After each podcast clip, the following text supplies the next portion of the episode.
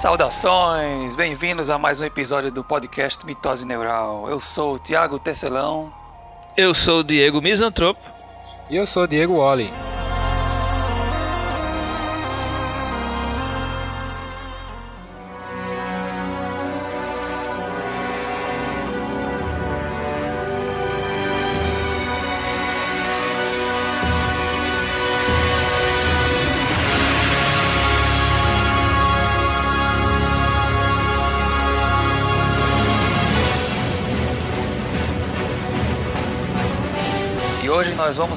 Conversar sobre A Piada Mortal, um clássico das graphic novels, escrito por Alan Moore.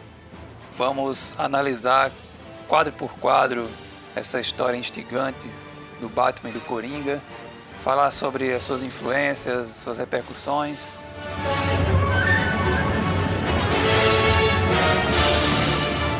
The Killing Joke, português traduzido como A Piada Mortal, é uma graphic novel escrita por Alan Moore, o mesmo de V de Vingança e Watchmen, duas obras-primas, né? E desenhada por Brian Boland. Foi publicada a primeira vez em 1988, em março, e teve uma reedição em 2008, quando Brian Boland decidiu colorir novamente a graphic novel, pois ele não tinha gostado da coloração da versão original, feita por John Higgins. Foi uma história escrita por Alan Moore a convite de Brian Boland. Né? Brian Boland disse que queria fazer uma obra do Batman junto com ele, com Alan Moore.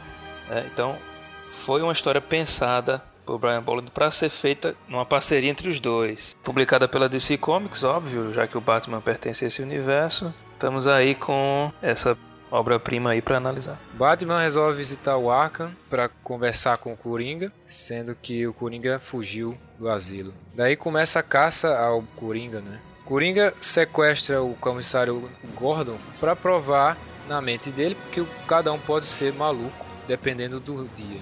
Então o Batman descobre o paradeiro do Coringa, vai lá e por fim os dois se encontram para uma briga. No final, o Coringa conta uma piada pro Batman que remete à situação da relação entre eles dois, né? E os dois terminam rindo juntos pro infinito. Rindo da piada mortal. Daí a gente vai ver o que aconteceu ali, não é?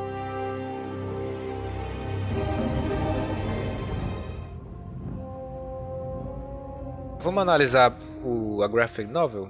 Vamos. Então é o seguinte, na primeira página a gente já começa com a chuva e o Batman chegando no asilo Arkham. Veja que os primeiros fachos, o, o Alan Moore gosta muito dessa coisa de espelhar páginas, espelhar situações para mostrar a coisa que ele quer mostrar. Ele, o Alan Moore já quer contar uma história pra gente. Então você tem Isso. o facho de luz na água, Batman chega no asilo, tá lá o comissário, como se já tivessem organizado e tudo já previamente, tá todo mundo esperando, a, a secretária aponta onde fica o, a jaula, a jaula não, a cena do Coringa. a jaula, é, foi, ele é um animal. Jaula, né? pra, pra, esses loucos ensandecidos, criminosos, é uma jaula. É. Daí o Batman vai e senta na frente do Coringa. Eu acho interessante na primeira página, primeiro assim, que, como o Oli falou, né, tem um espelhamento da última página, né?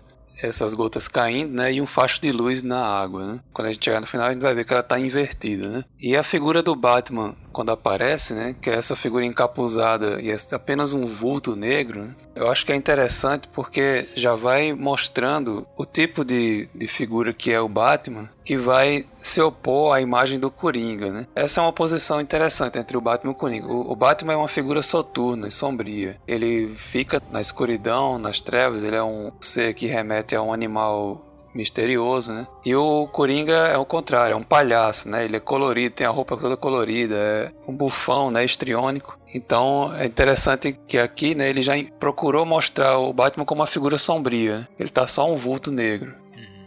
Exato, exato. Então vamos pro momento que o Batman senta com o Coringa e ele diz: Olha, eu vim para conversar. Antes disso, tem uma coisa importante aí nessa página, que é a segunda página, né? Bem no meio da, página tem um quadrinho com a cara do Harvey Dent. Harvey Dent. Você tem o, Batman entrando no, no, asilo, né? Passando por várias celas. E a cela que o, a história enfatiza é justamente a do Harvey Dent. Isso tem uma significação, né? Porque a história vai explorar uma relação simbiótica e dualista entre Batman e Coringa, né? Como se fossem duas faces da mesma moeda. E o Avidente é justamente a condensação dessa ideia, né? São duas pessoas em uma só. O bem e o mal, sei lá, o yin e o yang, enfim, o dualismo vivendo né, de uma forma simbiótica né, no, no mesmo indivíduo. Eu tô vendo aqui, na, na mesma página tem lá a, a cela do Coringa, tem nome desconhecido. É fantástico isso, cara. Eles vêm nessa luta há anos, o cara é um terrorista famosíssimo, né? Mas ninguém sabe nem o nome dele. É impossível pegar as digitais do cara. Como essa, essa figura é, é incrível, né? Do Coringa. Ela meio que surgiu do nada, né? Ninguém sabe é. quem é, é simplesmente o Coringa. Uhum. Exato. Daí na próxima página temos Tinha dois caras no hospício. A piada que o Coringa vai começar a contar. Né? Que engraçado isso. Mostra justamente a imagem dos dois, né, frente a frente, o Batman e o Coringa no hospício, né? Um fecho de luz em cima dos dois, né? Exato. E o, o rosto do Coringa tá na sombra, né? Tá aparecendo só o corpo dele, só os braços dele em cima da mesa, né? jogando paciência, né? Esse quadro mostrando os dois frente a frente e dizendo Haviam dois lunáticos no asilo, fazendo referência à piada do fim da história, já mostra realmente que os dois lunáticos são eles dois, que no fim da história, quando o Coringa conta a piada, tá fazendo referência de novo a eles dois, que o Coringa seria o louco com medo de atravessar a luz e que o Batman percebe que ele não tem jeito mesmo e tem que morrer. Então, assim, nesse momento aqui ele está colocando os dois no quadro, dizendo apenas: havia duas pessoas no, no asilo de lunáticos, né? Two, two guys in a lunatic asilo. Então, quando ele conta a piada no final, é a referência entre os dois realmente. O, o que uhum. vai finalizar na interpretação de que o, o Batman matou realmente o Coringa, porque aquela piada era sobre os dois. Sim. O Coringa é o cara que está com medo de atravessar o facho de luz, né? E o Batman é o outro que, que é mais ousado, né? E essa imagem mostra isso, né? O Coringa tá escondido na sombra e o Batman é quem chega, que vai até ele, né? Isso. Tá vindo, tá, tá segurando a cadeira, puxando, né? Já pra, pra encarar Exato. realmente. Sim. O Batman começa a conversar dizendo que estava meio perturbado. Estive pensando muito ultimamente sobre você e eu. Eu já começo a pensar que tudo aquilo ali Tipo assim, o Batman ligou pro Gordon e disse assim: Cara, eu tenho que conversar com o Coringa. Eu tô perturbado, não consigo dormir. Até porque o Gordon tava esperando, né? Ele tava com, como se estivesse esperando lá na frente do asilo, né? É.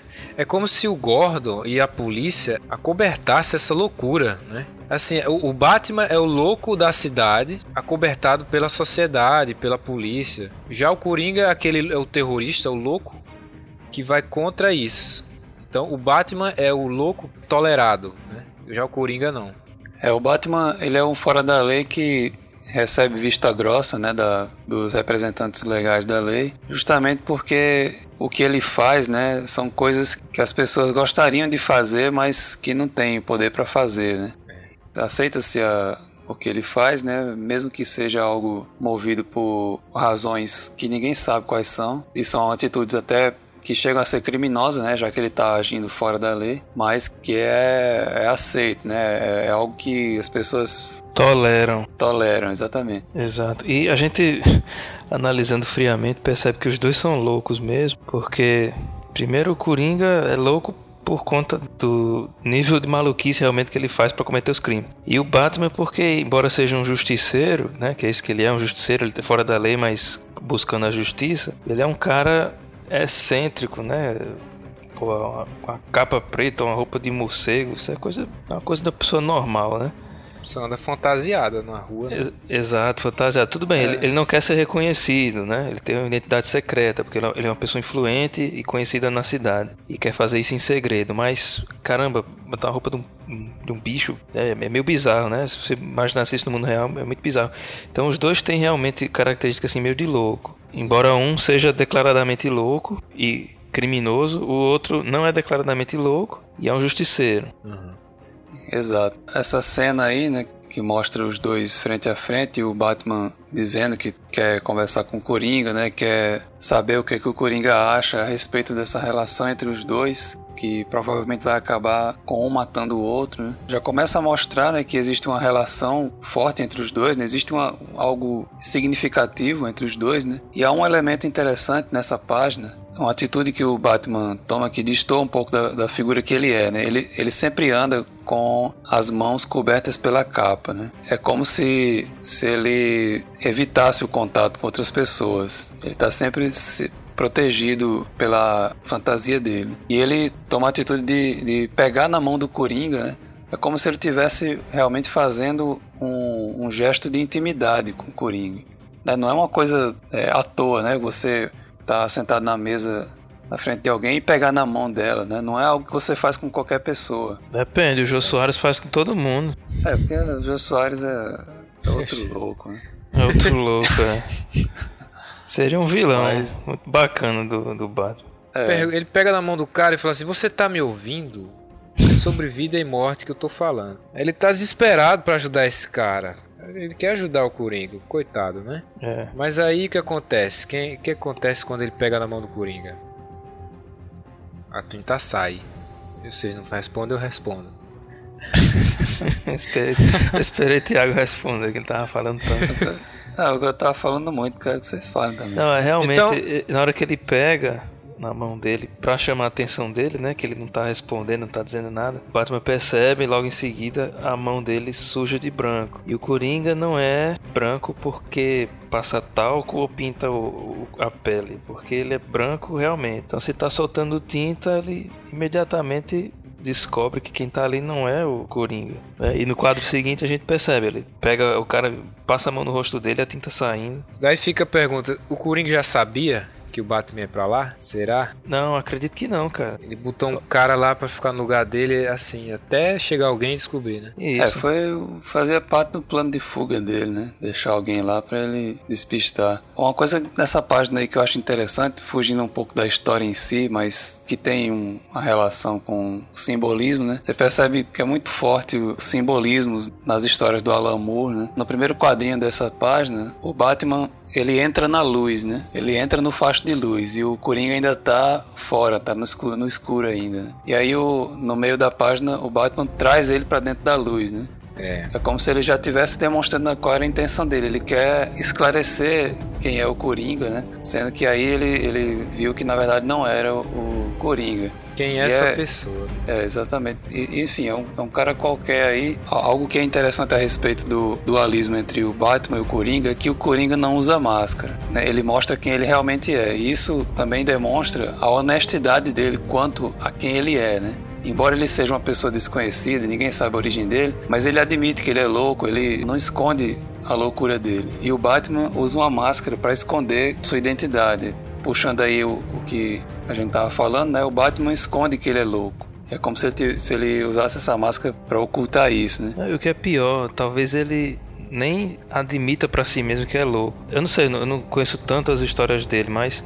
a impressão que passa é que para ele ele é um cara normal, só que ele se dedica a combater o crime. Ele, ele não se vê como louco. É, exato. É, enquanto que o Coringa, por outro lado, né, é declaradamente louco e tem orgulho disso. O Batman não, ele esconde a situação dele, mas não admite ou não deixa entender em momento nenhum que é louco. A gente interpreta pela extravagância dele em esconder atrás na roupa de um bicho. É como se a máscara dele fosse um mecanismo de defesa do ego. É, posso dizer que sim. Ele faz inconscientemente, né? Ele usa isso sem saber que é louco. Eu tava analisando aqui essa, essa visita do Batman no asilo, eu acho que eu tô entendendo assim. O Batman visitou lá porque ele diz assim: "Ah, a gente vai, um vai matar o outro, mas eu não sei nem quem é você, cara", sabe? Você me odeia tanto, você faz tanta coisa que eu não, não admito, que eu não suporto. Eu posso matar você qualquer hora e eu não sei nem quem é seu nome, cara. Eu, não, eu nunca não sei seu passado. Você podia ter sido meu vizinho e eu vou lhe matar, sabe? É diferente do Harvey do Espantalho, eles têm antecedente criminal, tem uma ficha. Coringa é um, o quê? Um, uma incógnita. Então eu acho que é isso que é a maior perturbação do Coringa, do, do Batman. Exato. Quando ele percebe que o lunático, provavelmente um lunático mesmo, está no lugar do Coringa, você vê a raiva na cara dele. A forma como ele pergunta, where is he? Não sei se vocês estão vendo aí. Uhum. Dá pra sentir como se ele estivesse gritando. Como se fosse o. é, vocês viram o Batman Cavaleiro das Trevas, né? O, com o Heath Ledger? Uhum. Sim. É, na hora que ele tá perguntando pro Coringa onde a, a namorada Rachel. dele tá, né? A Rachel. Where's, where's Rachel? É, Where is he? Where is she? Where is he? Imaginei aquela voz falando daquele jeito, a raiva dele. É, o, o Gordon até disse que ele entrou em Berserk no quadrinho seguinte, ó, Dear God, he's gone Berserk. Ou seja, ele tá É, inclusive isso tem tudo a ver porque essa obra foi usada como inspiração para Heath Ledger incorporar o personagem do Coringa, né? E também como inspiração pro próprio filme, Cavaleiro das Trevas. Pois E é. essa cena deles dois na mesa, né? Parece muito com a cena dos dois No um diante do filme. outro na mesa no filme. Exato. Então, cê- você vê a raiva dele. Ele foi falar um assunto seríssimo de vida e morte com o arqui-inimigo dele que, de certa forma, é íntimo dele, né? De repente percebe que ele não está ali, tá um impostor. Ele fica terrivelmente abalado, precisa saber onde é que tá o Coringa para colocar o assunto em dia, digamos assim, né? O assunto definitivo. Ele entra nessa, nesse estado de fúria, o, o- deixa o comissário Gordon com a impressão de que ele tá surrando o cara lá dentro, né? Ele até diz: Você conhece as leis sobre o tratamento de Maus tratos aos aos prisioneiros. prisioneiros, exato. É, Então, na verdade, ele não estava maltratando o cara, mas estava com uma raiva tão grande que passou essa impressão para poder descobrir onde é que tá o cara. A linguagem corporal do Batman, quando ele puxa o cara, né? As mãos dele estão crispadas, né? Ele realmente tá com a ver. E, essa reação que ele tem, interessante Misantropo trazer isso, porque a cara que ele faz de raiva, ele não faz em momento nenhum na frente do Coringa. Ele tá decepcionado por não estar na frente do Coringa agora, assim, porque na verdade ele não sente raiva do Coringa.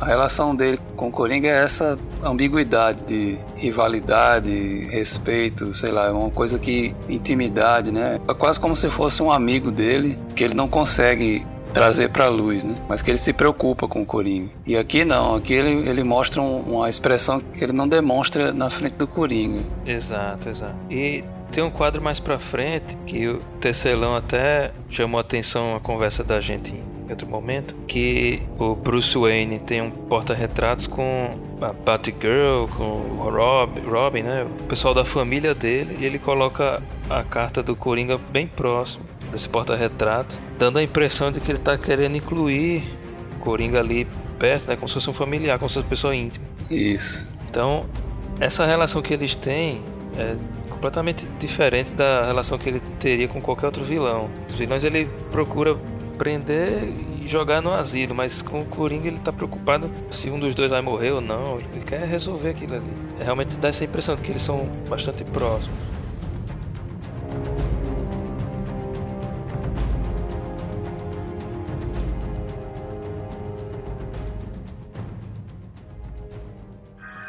Daí a gente vai descobrir quem é o Coringa. Eu acho que é pela primeira vez que a gente vai ver o passado do Coringa, né? Ele Ou pelo menos assim, com mais detalhes, né? Porque antes, em 1951, saiu na De- Detective Comics número 168, uma história do Batman na qual ele descobre que o Coringa e o Capuz Vermelho, que é uma outra figura criminosa lá de Gotham City, né, são a mesma pessoa, né? E aí tem uma historinha aí explicando como ele se transformou no Coringa, e aqui na Piada Mortal ele vai colocar isso do ponto de vista do próprio Coringa, né?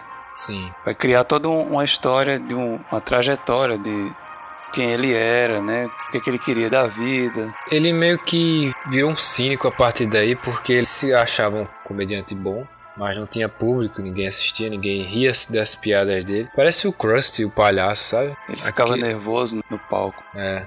E daí, a mulher dele é a mulherzinha, aquela mulherzinha típica americana que apoia o marido e tudo. E que come camarão. É né, nessa página em que aparece o Coringa pela primeira vez aí na, na história, né, que ele tá comprando um, um terreno, né, com um parque de diversões para usar justamente pro plano dele, né? Tem um elemento aí bem comum nas histórias do Alan Moore, né, que é essa espécie de ressonância, né, imagética, que ele vê uma figura de uma mulher gorda, né, no cartaz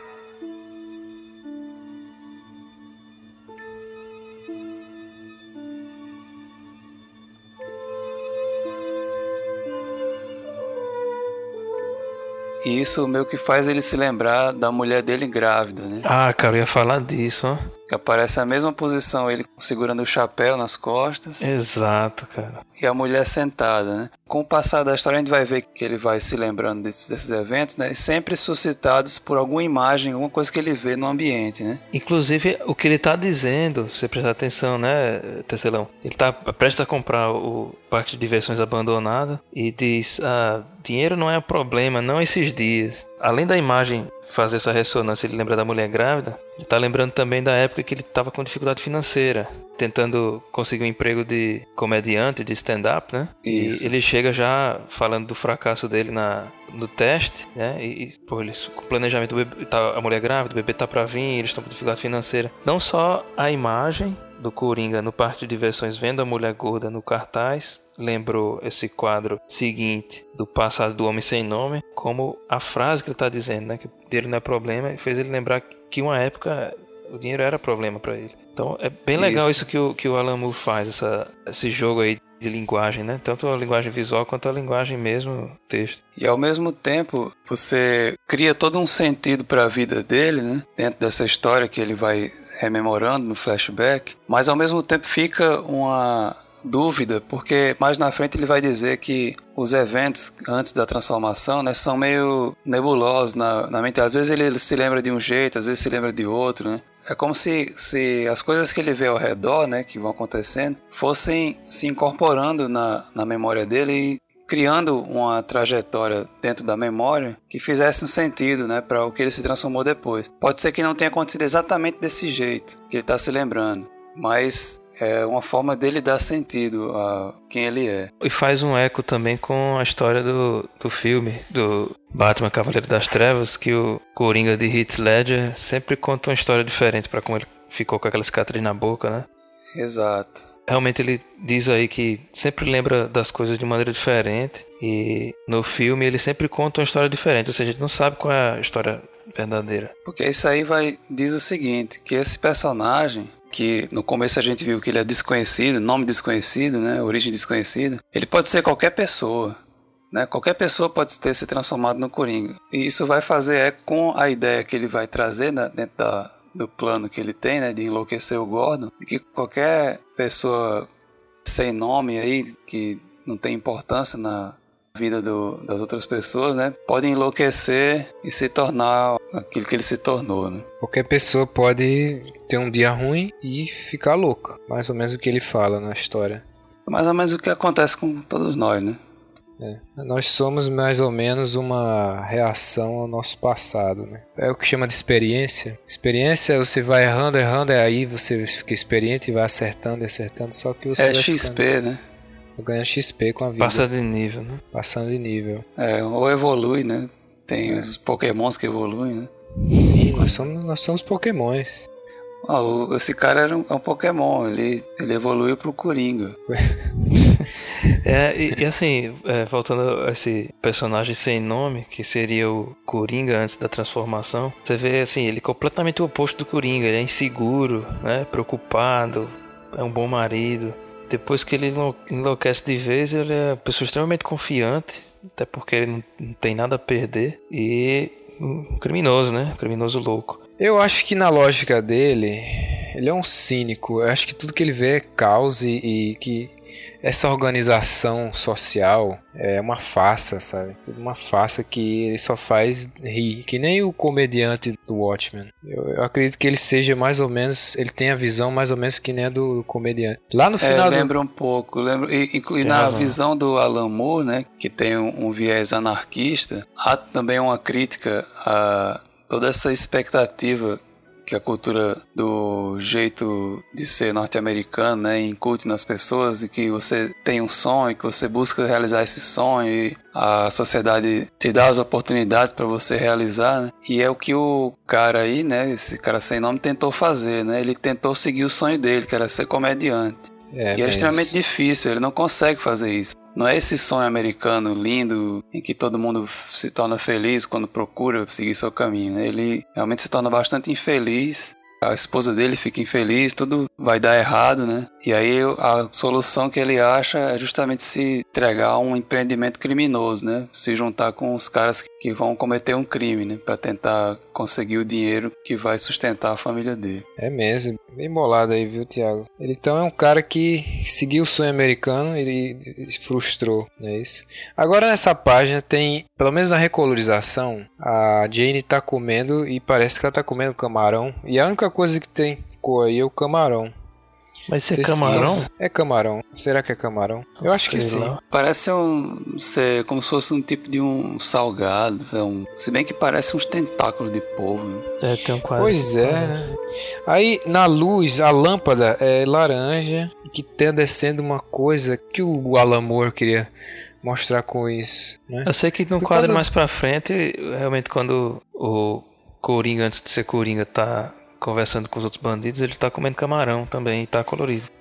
É, tá, você... tá, todas as imagens do flashback são preto e branco, né? Em escala de cinza. E sempre tem algum elemento laranja. Ah, pois Thiago, é. quando você falou que ele sempre lembra das coisas de maneira diferente, né? E fez o, a comparação aí com os quadros das histórias de Alan Moore, né? Que uma, uma coisa meio que uma ressonância. Você vê assim, quando ele, nessa parte aí, quando ele começa a se lembrar, ele vê um cartaz da mulher gorda, né? E lembra da mulher grávida. E o quadrinho é quase a mesma coisa um do outro, né? Sim. O quadrinho dele no, nos tempos atuais, digamos assim, entre aspas, né? E o quadrinho da memória mesmo em preto e branco. São quase a mesma coisa. Ele de costas, segurando o chapéu, né? E quando ele termina de lembrar o quadrinho também, ó. É, estendendo Isso. a mão para a mulher, a mulher estendendo a mão para ele, e o rosto dele refletido no fundo. E o quadro seguinte é ele estendendo a mão, o reflexo da mão dele no vidro, com um palhaço sorridente. E eu fico pensando assim, talvez ele lembre das coisas de maneira diferente, determinadas situações, como nesse caso, ele estava ali olhando o cartaz, na loucura dele ele criou essa história, tipo, Isso. ele tá vendo o cartaz da mulher gorda e de repente na loucura dele, ele criou essa história da mulher grávida, começou a lembrar uma coisa que não aconteceu.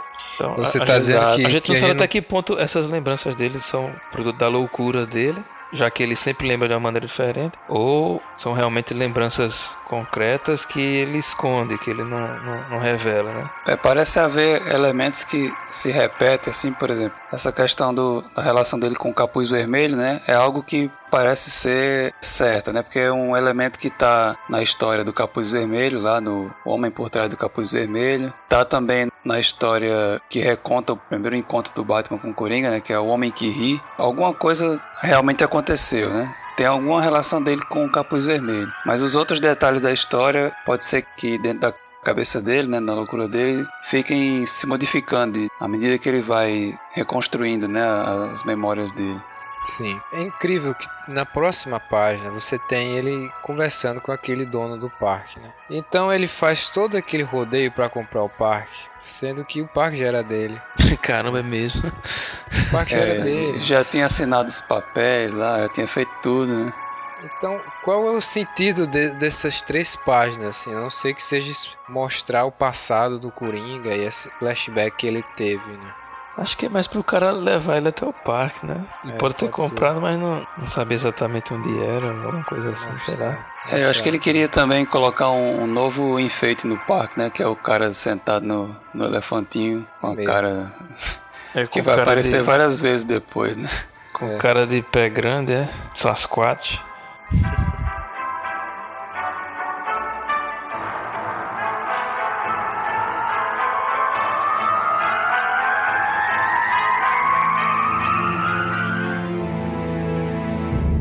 Depois que o Coringa mata o dono do parque, nós vemos a caçada do Batman para pegar o Coringa. Então nós temos aí o Batman com a carta do Joker, né? Coringa na frente da foto da família Batman. Que legal, ele bota a carta do Coringa na frente da família Batman. Que o Diego até falou uma vez, o, o misantropo, é, que foi, talvez, tá. talvez o Batman quisesse que ele fosse da família dele ou algo desse tipo, né, Diego? Quem levantou essa bola foi o Tecelão, o Thiago Tecelão. Eu só lembrei, né? Sim. Pois é, ele tem uma relação tão forte com essa pessoa que ele nem conhece, que ele, eu acho que realmente essa pessoa viraria um, um amigo dele sem dúvida. Só que é uma pessoa louca que, que vai totalmente contra o que o Batman prega, o Bruce Wayne.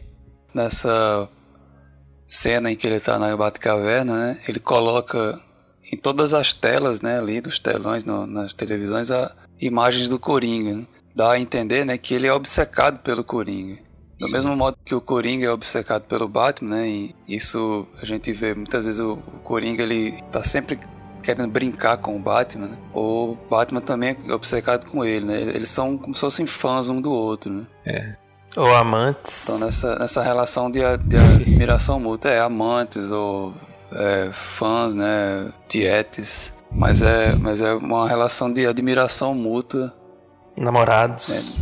É. é essa, tem aquela história, como página. é aquela tua história, Thiago, que você encontrou na internet do Coringa? Sim, é, tem uma, uma fanfiction, né? chamada The Deal, né? o acordo, em que o, o, autor da história ele extrapola a história do, da piada mortal, né, para uma situação em que os dois chegam no limite mesmo, né, de tá diante de matar um ao outro. E aí o Coringa traz à tona toda essa relação amorosa dos dois, né? Como se eles fossem amantes mesmo. Faz até uma referência a uma vida passada, em que eles eram namorados ou casados, né? Ou, enfim, tinham uma relação muito íntima mesmo. E isso explicaria tudo que eles são, assim. O próprio Batman admite, né, no final da história. E eles se matam, né? Os dois, os dois morrem juntos. Né? É mesmo. De, de mãos, de mãos dadas. dadas. Exato. Nossa, que gay, meu Deus. Mas, mas essa relação dele, assim, uma coisa até que eu penso, se fala de uma possível relação homossexual entre o Batman e o Robin, né? Só que assim, a relação do Batman e Robin é uma relação de pai e filho. Houve essa polêmica, acho que muito mais por causa da série de TV, porque ao invés de colocar uma criança, botaram um adulto, né, como o Robin. Mas nas histórias ele é uma criança, foi adotada pelo Bruce Wayne porque ele se identificou com o menino que perdeu os pais, etc. Se há uma relação homossexual, na, ou pelo menos homoerótica nas histórias do Batman, é entre o Batman e o Coringa, que tem toda essa tensão, inclusive que o Coringa muitas vezes faz piada com isso, às vezes faz insinuações sexuais também é, para com o Batman, né? o Batman nunca consegue ir além desse limite, né, de matar o Coringa, que o Coringa é essa, essa figura que se o Batman matasse, resolveria muitos problemas de Gotham City, né? Mas ele não consegue, é como se fosse alguém com quem ele tá o tempo todo tentando conviver com ela, porque ele, ele, tem uma relação neurótica, quase de amor mesmo com ele. É, mas o Batman não mata ninguém, né? Pois é, né? mas, mas assim, de todos, todos os vilões, né, o Coringa é o único que realmente passa dos limites, assim, ah, da moral, dos é valores. É verdade. Todos os outros são controláveis, né? Mas o Coringa é. ele pode pirar de uma maneira tão louca que destruiria a cidade inteira, morreria e não tava nem aí. Isso. O, e, e foi o único pega... com quem com quem Batman se preocupou em conversar sobre isso, né? Com os outros ele não foi atrás. Você pega o, o, Charada, né? O Charada ele se aproxima um pouco do Coringa porque ele tem aquela loucura de estar tá sempre querendo desafiar o Batman a resolver os enigmas e isso às vezes até leva ele a matar pessoas. Mas ele tem uma motivação racional, né? Pelo menos para ele é racional. E se ele chega a matar alguém é, é para querer desafiar o Batman no, na sua loucura lá de charada. O Coringa ele pode matar por um capricho. Tá? Sei lá, ele vai lá, atira numa pessoa, sei lá, faz, mata só porque ele pode fazer isso, né? É como se ele fosse irracional mesmo. Lá embaixo ele tá vendo várias telas que mostram a cara do Coringa, né? A gente já falou disso. Esses desenhos aí são versões do Coringa desenhado por outras pessoas. Aquela Isso. que está do, do, lado esquerdo, embaixo, é a primeira imagem do Coringa, é das primeiras edições do Coringa, que ele tem a bochecha. Ela lembra um pouco a imagem dele da história do Capuz Vermelho. É, ele tem um, tem um traço um pouquinho mais caricaturesco, né? Depois ele foi ganhando uma coisa mais sombria e tal, mas depois com o Cavaleiro das Trevas. É verdade. O Batman fica perturbado porque o Coringa some e ele não faz ideia de onde está o, o rapaz. Daí ele diz assim: Estive tentando descobrir o que ele pretende fazer, mas é quase impossível. Eu não o conheço, Alfred, todos esses anos e eu sei tanto sobre ele quanto ele sobre mim. Como duas pessoas que não se conhecem podem se odiar tanto? Ele é um detetive, o Bruce Wayne é um detetive muito bom, mas o maior ele detetive do mundo, né? Exato. O Coringa sempre consegue despistar ele de uma forma que ele, ele não sabe o que fazer. Isso é muito frustrante para o Batman. É que ele é completamente previsível, né, cara? É, não tem como. Eu não sei se é no, na, no Cavaleiro das Trevas que ele vai também para um parque, ele fica dando pirulito para as crianças, distribuindo pirulito e é um pirulito envenenado, né? E o Batman depois que, que consegue descobrir onde ele tá, ele não, não consegue, ele tá sempre um passo atrás do Coringa. É, o Coringa é imprevisível, né? E o Batman é previsível. Isso é interessante. Tem uma história do Batman que eu li tem uma perseguição, o Batman tá atrás do Coringa, né, tal, e o Coringa sempre despistando o Batman, tal. E tem um momento da história em que o Coringa consegue nocautear o Batman. E aí ele olha pro Batman deitado no chão, né, e pensa, né, eu poderia tirar a máscara dele agora e descobrir quem é ele. Mas isso é aonde, fazer isso. É uma outra história do Batman que eu li. Eu não lembro qual é a história. Eu acho que é da década de 70 essa história. Cara, ele não tira a máscara? Aí ele não tira a máscara, ele pensa assim, não, esse momento não é agora. É algo mais ou menos assim, se eu tirar a máscara dele vai perder toda a graça. Ah. Melhor manter, melhor manter o mistério, ou seja... Eles Batman, vão brincar de pique-esconde eternamente. O Batman não consegue descobrir quem é o Coringa. E o Coringa só não descobre quem é o Batman porque não quer.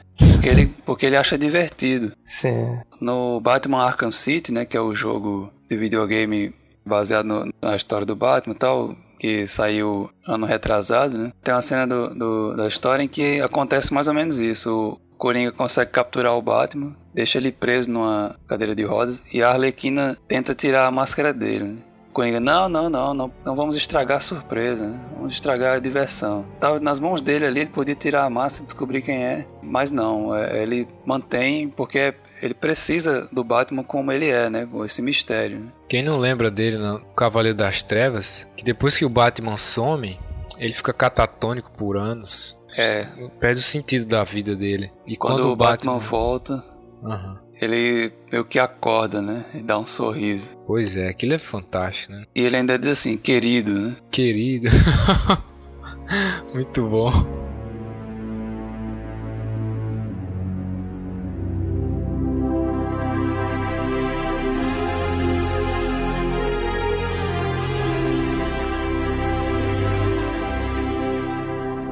O Coringa vai visitar o comissário Gordon. Olha só que surpresa.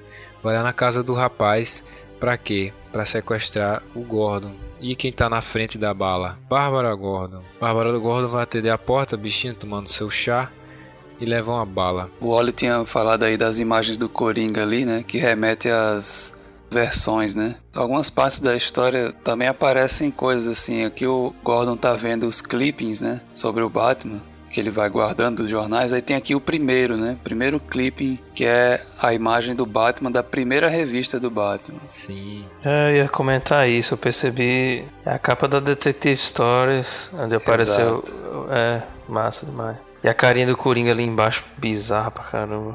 É, exatamente. É, é que ele vai... assustador isso. Talvez seja uma forma assim do Moore dizer, né, que tudo o que aconteceu antes, né, tem um significado para se entender essa história aqui, né, que a gente está lendo agora. Alan Moore quando pega uma personagem para escrever uma história, né, é um risco muito grande, porque ele pode fazer uma coisa extremamente inesperada, assim, né? Então aí ele fez isso, né? Foi uma coisa que ninguém, enfim, não se planejava transformar a Barbara Gordon em oráculo, né? Ela era Batgirl, né, na época. Uhum. E aí ele resolveu fazer isso. Parece que teve até um certo conflito lá, porque o pessoal já sabia que ele se dava muita liberdade na hora de fazer o roteiro. Mas aí eles incorporaram isso, né? Realmente colocaram isso na cronologia normal. Ela tinha ficado paralítica e se tornou oráculo. Ah. Agora me diz uma coisa: como é que a pessoa leva um tiro na barriga e fica paraplégica? Atravessou, pô, chegou na coluna. Pegou de ladinho. Mas ela não morria antes de, sei lá, hemorragia interna, Fígado perfurado. Agora também tem o seguinte, na história não deixa claro que ela tá paralítica não. É o Kurika que diz. Que acha que ela, vai, que ela não vai andar mais. Só que em lugar nenhum diz isso, ela só levou o tiro. É mesmo. É, aí eu... é fica incógnita. Nessa história aí fica incógnita, né? É. Não, quer dizer, não, não fica porque depois ela vai pro hospital e tá lá sendo cuidada, né? Ela tá viva ainda. Mas, enfim, foi um risco que o Coringa tomou aí, né? Ela podia dizer que ela morresse ou não. Verdade. O Coringa, ele me, essa cena do Coringa na casa do Gordon me lembra do Laranja Mecânico, quando ele, o Alex entra na casa do casal. Sim. Ele não se contenta em roubar as coisas lá e começa a estuprar a mulher, mas tem que estuprar a mulher na frente do marido, sabe? Aquela coisa sádica, é. sem, sem escrúpulo nenhum. Ele pega a menina, pega o Gordon, leva o Gordon, bate no Gordon e diz assim: Vamos tirar umas fotos, né? Ele diz assim: Por que você está fazendo isso? Ela pergunta. Para provar uma coisa, que o crime compensa. É isso que ele fala. É, na, na versão original ele fala, né? To prove a point, here's to crime. Como ah, se estivesse dizendo, um, um, brinde ao crime, né? Que ele está segurando uma taça, né? É, porque... Quadrinho seguinte tem aquela ressonância de imagem, né? Que aparece ele como o Zé Ninguém, né? Antigo que ele era, segurando um copo na mesma posição conversando com os capangas lá, né? Com a bandidagem. Com a bandidagem lá, que estão justamente trazendo ele pro crime, né? E, e, aí essa tradução que fala o crime compensa, até é interessante, né? Porque é como se ele estivesse lembrando dessa cena que ele estava relutante em cometer um crime para poder conseguir dinheiro, né? Mas aí é como se ele tivesse tomado a decisão de que compensaria, né? Pois é, a minha tradução é assim, né? Para provar que o crime compensa, é isso que está traduzido aqui. Não tô vendo agora em inglês que é isso mesmo. Here's é. to crime, é fazendo um brinde ao crime, né? Ele começa a tirar a roupa da Bárbara, né, para tirar fotos, né? É, só que também fica subentendido que ele pode ter estuprado ela, né? Pode ser. E essa essa ideia de que ele pode ter estuprado fica mais clara se você olhar as imagens originais que Brian Boland tinha desenhado na cena em que o Gordon tá vendo as fotos, que é mais na frente, né? Que as fotos estão mais explícitas. Sim. Mostra partes do corpo dela, mostra os seios, né? Mostra as pernas dela, como se tivesse não só o sangue da, do ferimento, né? Da bala, mas também como se ela tivesse numa posição que ela tivesse sido abusada sexualmente.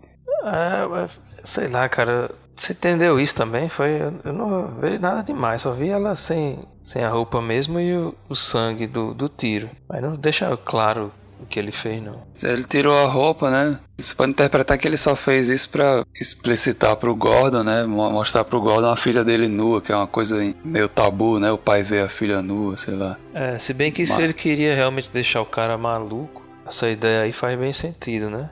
Porque... Pois é, foi por isso que eu também pensei porque aí, ele, se ele, ele vê a própria filha estuprada, né? É algo que seria bem mais, mais forte, mais, mais impactante, né? É, e, e talvez a reação dele, como a reação de muita gente no mundo real, seria querer matar o Coringa, né? E aí ele provaria realmente o ponto dele, que um dia ruim tornaria a pessoa como o Coringa é, né? Louca e que se rende ao crime. Que é uma coisa que o Coringa já faz muito, não é? Assim, talvez o Cavaleiro das Trevas, o filme, possa ter pego essa, essa referência, porque é exatamente o que ele faz com o Harvey Dent, é isso que ele chama de experiência social, enlouquecer uma pessoa. O, o, os, du, duas caras, os duas caras viram, fica louco por, por causa do Coringa, faz tudo, mata a mulher que ele, que ele amava, transforma o cara que era o Cavaleiro Branco da Justiça num, num vilão, num, num, louco. E ele faz isso com Harvey Dent. E no quadrinho, no, no Piada Mortal, ele quer fazer a mesma coisa com o Comissário Gordon. Ah, cara, é mesmo, é mesmo. Exatamente. E o Harvey Dent, Isso. que era um, um, homem da lei, virou um fora da lei, um cínico também. Deixou de acreditar na justiça que ele, que ele apoiava para fazer o, o, oposto. Né? Ele, ele mais ou menos via um pouco que o Coringa vê. Por isso ele tá preso. Isso. Caramba, a gente discutindo assim essa história é massa demais, né?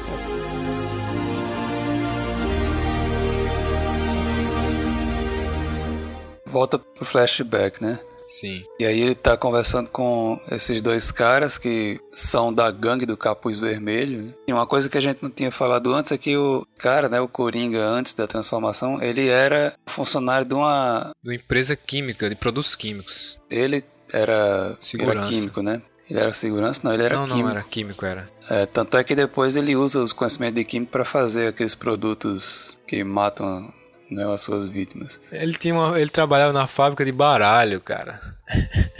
Não, não, não. O baralho ficava vizinho. Ficava vizinho a loja ah, de produtos mesmo, químicos. É mesmo. O cara está sendo contratado pela gangue do Capuz Vermelho para assaltar a fábrica na qual ele trabalhava, né? Já que ele conhecia, né, e sabia o esquema de segurança da fábrica, ele iria entrar lá com os dois e ele iria usar o capuz vermelho, né? Essa coisa do capuz vermelho é interessante porque o capuz vermelho não é uma pessoa, né? Ele é uma fantasia. Ele pode ser incorporado por várias pessoas diferentes, né? dependendo da situação, dependendo de, da missão que está sendo feita. O que é também uma referência ao fato de a gente não saber a identidade do Coringa, né? Assim como ninguém sabe a identidade do Capuz Vermelho, né? Aí os bandidos dizem, né? Logo em seguida, não existe nenhum capuz vermelho, existem um monte de pessoas e uma máscara. É, exato. Ele diz, é, there's just a bunch of guys and a mask. E nesse diálogo a gente vê que a, a ideia do capuz é só distração mesmo. Um balde, né? É um Aquilo é um balde, balde, cara. bota um balde na cabeça e não dá nem pra enxergar. Ele, coitado, fica lá sofrendo sem enxergar nada. E é interessante que o, a cor vermelha do capuz se destaca, né? Também nessas imagens em preto e branco, né? É verdade, é. Aparecem as coisas laranjas, né? E vermelha, como se fosse só um- uma das cores que tá aparecendo nesses quadrinhos em preto e branco, né? Que tanto é usado na para pintar o, o vermelho do capuz, como o laranja desses camarões que aparece aí, né? E eu não sei qual é o sentido desses camarões. O cara. Camarão. Se tu ressalta. Camarão é a mãe. Camarão. Pessoal com menos de 20 anos não vai pegar nunca essa. o cara ressalta uma cor, um quadrinho preto e branco, branco e preto que seja. Com que sentido, né? Que sentido tem esse camarão na boca do cara e, e por que que só o capuz tá vermelho? Sei lá, Alan Moore é louco, cara, é um maluco. Mas aí é, é muito também do Brian Bolland, né?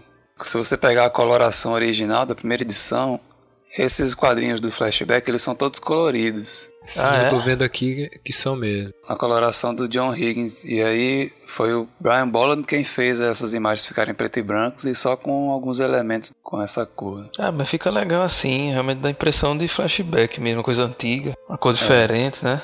É. É bacana, ficou bacana. Na transição desse flashback para a história normal, né? Aparece um camarão, o cara puxando a perna de um camarão, né? E logo depois o médico puxando as pernas da Barbara Gordon. É. É, nessas simetrias típicas do Alan Moore, né? E aí a gente vê que ela tá viva ainda, né? O Batman extremamente indignado, né? Embora o, não, não seja novidade que o Coringa mate pessoas, ou atire, ou mutile, etc, né? Dessa vez ele atingiu alguém que é próximo dele, né? Que é a Barbara Gordon. Não só é filha do comissário Gordon, que é um um dos principais aliados do Batman, como também é a Batgirl, né? Exato. Quem é esse cara que tá fumando charuto aí? Ele é um. É um- mais um dos policiais corruptos da polícia de Gotham. Que figura, né, rapaz? Esse cara parece que acabou de acordar. Esses caras deve ser um desses gordos divorciados que ah, levanta da cama, põe a roupa ou já dorme de roupa, e põe um charuto na boca e sai pra trabalhar. É daqueles que comem rosquinha. Come rosquinha. né? Cara, é todo acabado, né? É. Nessa página aí é interessante o fato do Batman amassar a carta do Coringa. Né?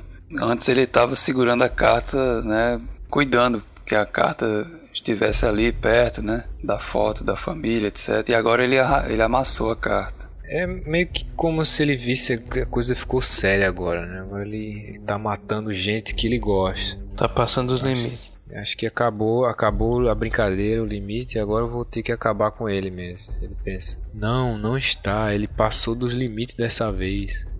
Você não viu os olhos dele."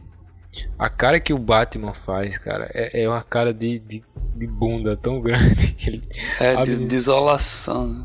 é, ela agarrada com ele, o que, o que ele tá fazendo com meu pai? O que você vai fazer, Bruce? Ele É, fica sem, sem Inclusive saber, aí, né? desse quadro pro seguinte também tem essa simetria, né? Ela segurando a capa do Batman. No quadro seguinte, um desses anões bizarros abrindo a, a camisa do Gordon.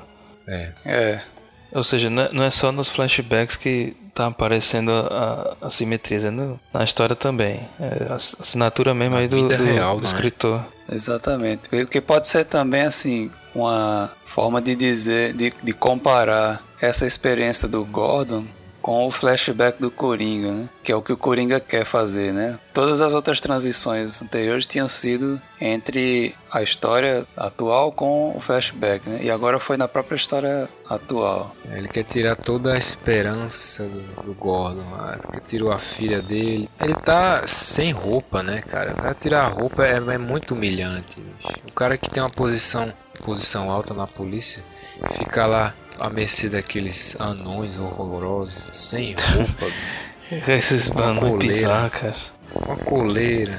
Ele tá sendo assim colocado numa situação de animalidade, né, de desumanização, né, como se ele fosse um, uma atração de um circo de horrores, né. Exato, é acompanhado de outras atrações, né? Tem esses anões que é. parecem boneca de criança dessas bizarras, os olhos bugalhados, tem o cara magrelo, tem uma mulher gigantesca gorda. Então, aí vai, vai se desenrolando aí o plano do Coringa, ele, ele leva o Gordon, né, dentro desse ambiente, né, do circo de horrores, né, várias atrações de circo de horrores, pessoas deformadas, pessoas que fogem do padrão da normalidade, né, aceita na nossa cultura. Aparece inclusive o cara em cima do elefantinho de novo, né? E aí ele tá preparando o Gordon para o show, né, que é colocá-lo dentro do carrinho como se fosse o trem fantasma, né? Para ele ver as fotos da filha, né? Então aí o que o Coringa vai fazer é justamente tentar provar, né? Colocar o, o Gordon na situação para fazer ele enlouquecer. Aí aparece a, uma cara de um palhaço, né? Numa das portas do trem fantasma. Que se transforma na, na porta do bar, né? Vem dois policiais procurando o Coringa, o rapaz sem nome. Zé Ninguém. Zé Ninguém, pra dizer que a esposa dele morreu. Isso. Morreu de um jeito tão, tão ridículo, né, velho? Pra acabar mesmo com a pessoa. A mulher morreu num, aquecendo uma madeira, testando é. um aquecedor de mamadeira. O neném não tinha nem nascido, a mulher foi testar e morreu. A, a vida não tem sentido nenhum. Né? Coisa muito triste. Isso, é justamente esse o ponto dele, né? Essas situações levariam, né, segundo ele, a pessoa a perceber que nada tem sentido né? e que a, as coisas podem ter o sentido que você quiser inventar para ela. Né? É, não tem drama, o dramalhão da vida, não existe isso. A, a vida é, é muito efêmera, muito frágil. Mas ele tem que cumprir com a promessa de roubar a fábrica de baralhos. É, pra, para ele já tinha acabado, né? Ele não tinha mais motivo para pegar esse dinheiro, né? Que ele queria esse dinheiro justamente para cuidar da esposa e do filho, mas acabou-se, né? A única coisa que ele tinha, a única coisa que ele queria cuidar na vida era disso. E ele tenta sair, né? Ele... Mas aí os caras dizem que não, que ele tem que estar tá no esquema, já está tudo planejado e ele tem que participar, né? Sim. Nesse momento, lá no finalzinho do flashback, que eu acho fantástico, um dos assaltantes diz assim: sem, sem mais, amanhã você enterra sua esposa em grande estilo. Olha só, que congruência, né? A Ai, mulher que morreu, sensibilidade, hein, cara? Né? A mulher morreu de uma bobagem e ele diz: Não, você vai enterrar sua esposa em grande estilo.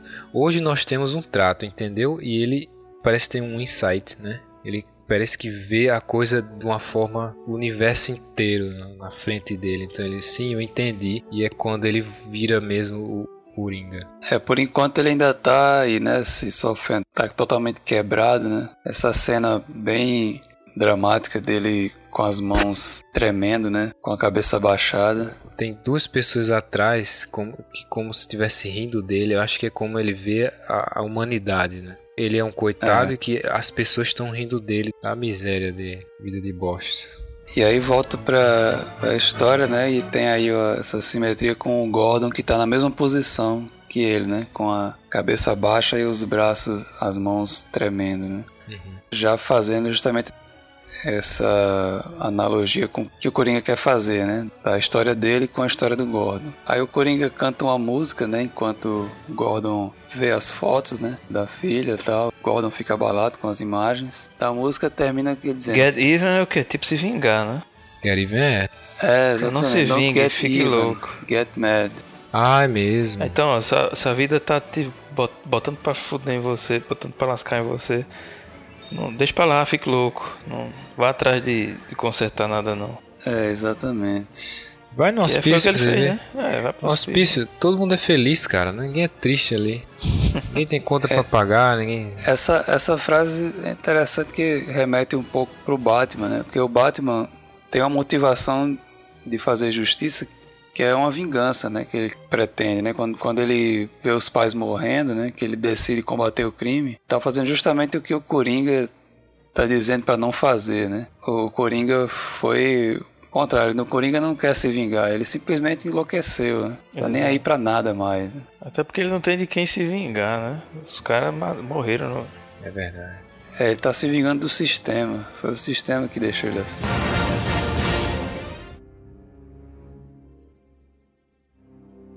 Nessa próxima página aparece duas historinhas paralelas, né? São duas coisas que aconteceram ao mesmo tempo. Um é o Gordon passando pelas portas do trem fantasma, né? E outro é o Batman procurando o Coringa desesperadamente.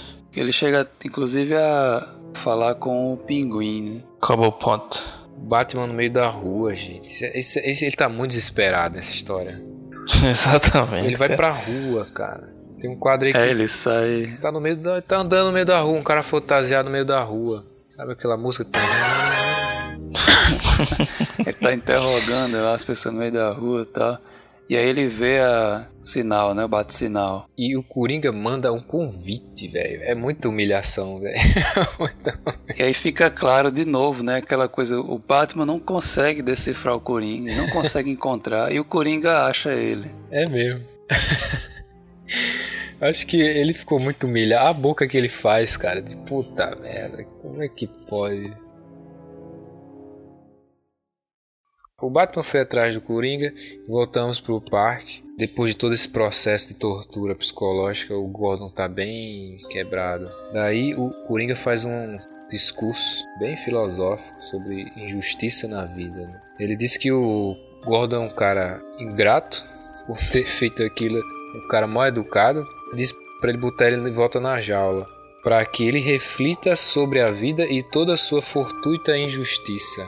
No inglês fala refletir sobre a vida e toda a sua justiça aleatória, como se essa coisa de justiça fosse uma convenção criada pela sociedade, uma ordem para organizar o caos, que é o universo, e que só ele vê que tudo isso passa só de uma, uma farsa, né? Que a gente criou para manter as coisas em equilíbrio. Será isso mesmo? Pode ser. Pode ser. Pode ser, é arbitrário, é, é aleatório. Voltamos depois de novo pro flashback. A criação do Coringa, já voltamos pro capuz vermelho em frente à fábrica de químicos, fábrica de baralho. A transição é o Coringa vendo o próprio reflexo na água, né? É verdade. É. Essa cena do capuz vermelho eu, eu acho engraçado porque ele fica bem patético ali, querendo se mover sem enxergar nada. Que ele bota um balde na cabeça, a polícia aparece e ele diz assim: Porra, quem foi que entregou a gente, né? Vamos lá, vamos lá, vamos é porque o plano, mas tem lá a segurança. Ele disse pro pessoal que não tinha segurança nessa fábrica. Sim.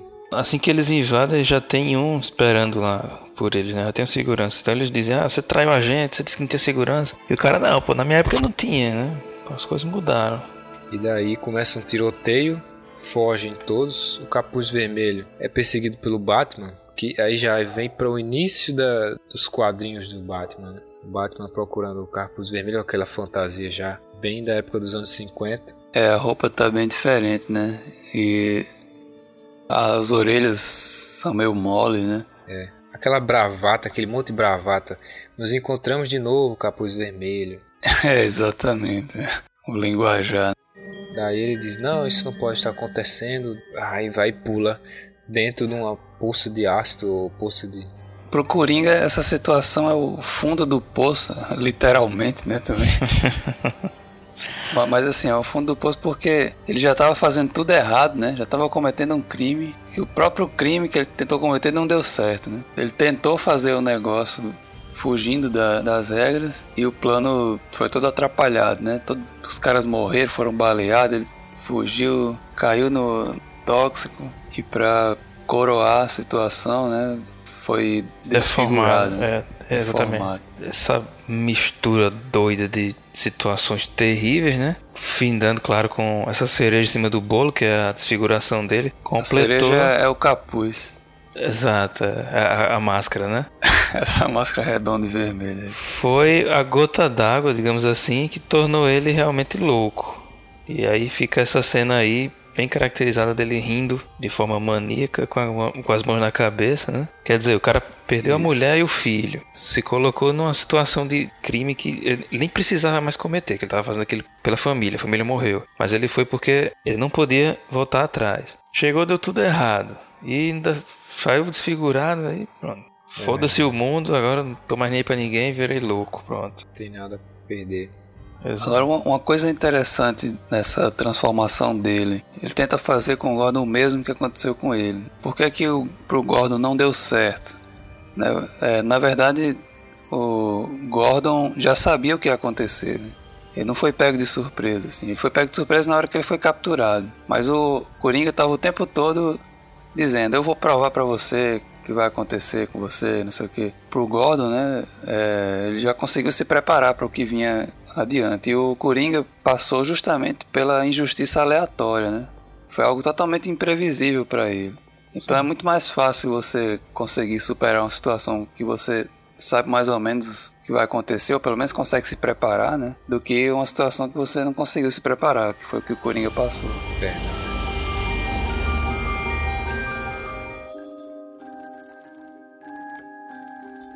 Depois disso tudo, que a gente descobre a origem do Coringa, vem o mais um discurso do próprio com o Gordon sobre como ficar louco, né? Ele fala é, assim, Ele apresenta o homem comum, né? O mais repulsivo de tudo são suas frágeis e inúteis noções de ordem e sanidade.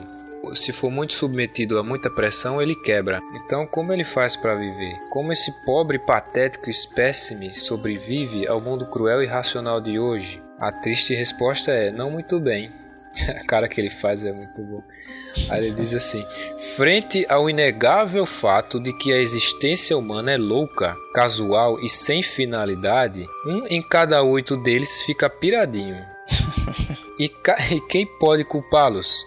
No mundo psicótico como esse, qualquer outra afirmação seria loucura. Tudo que a gente é falou. Engraçado é o termo que ele usa aqui: one in eight of them crack up and go stock slavering buggle.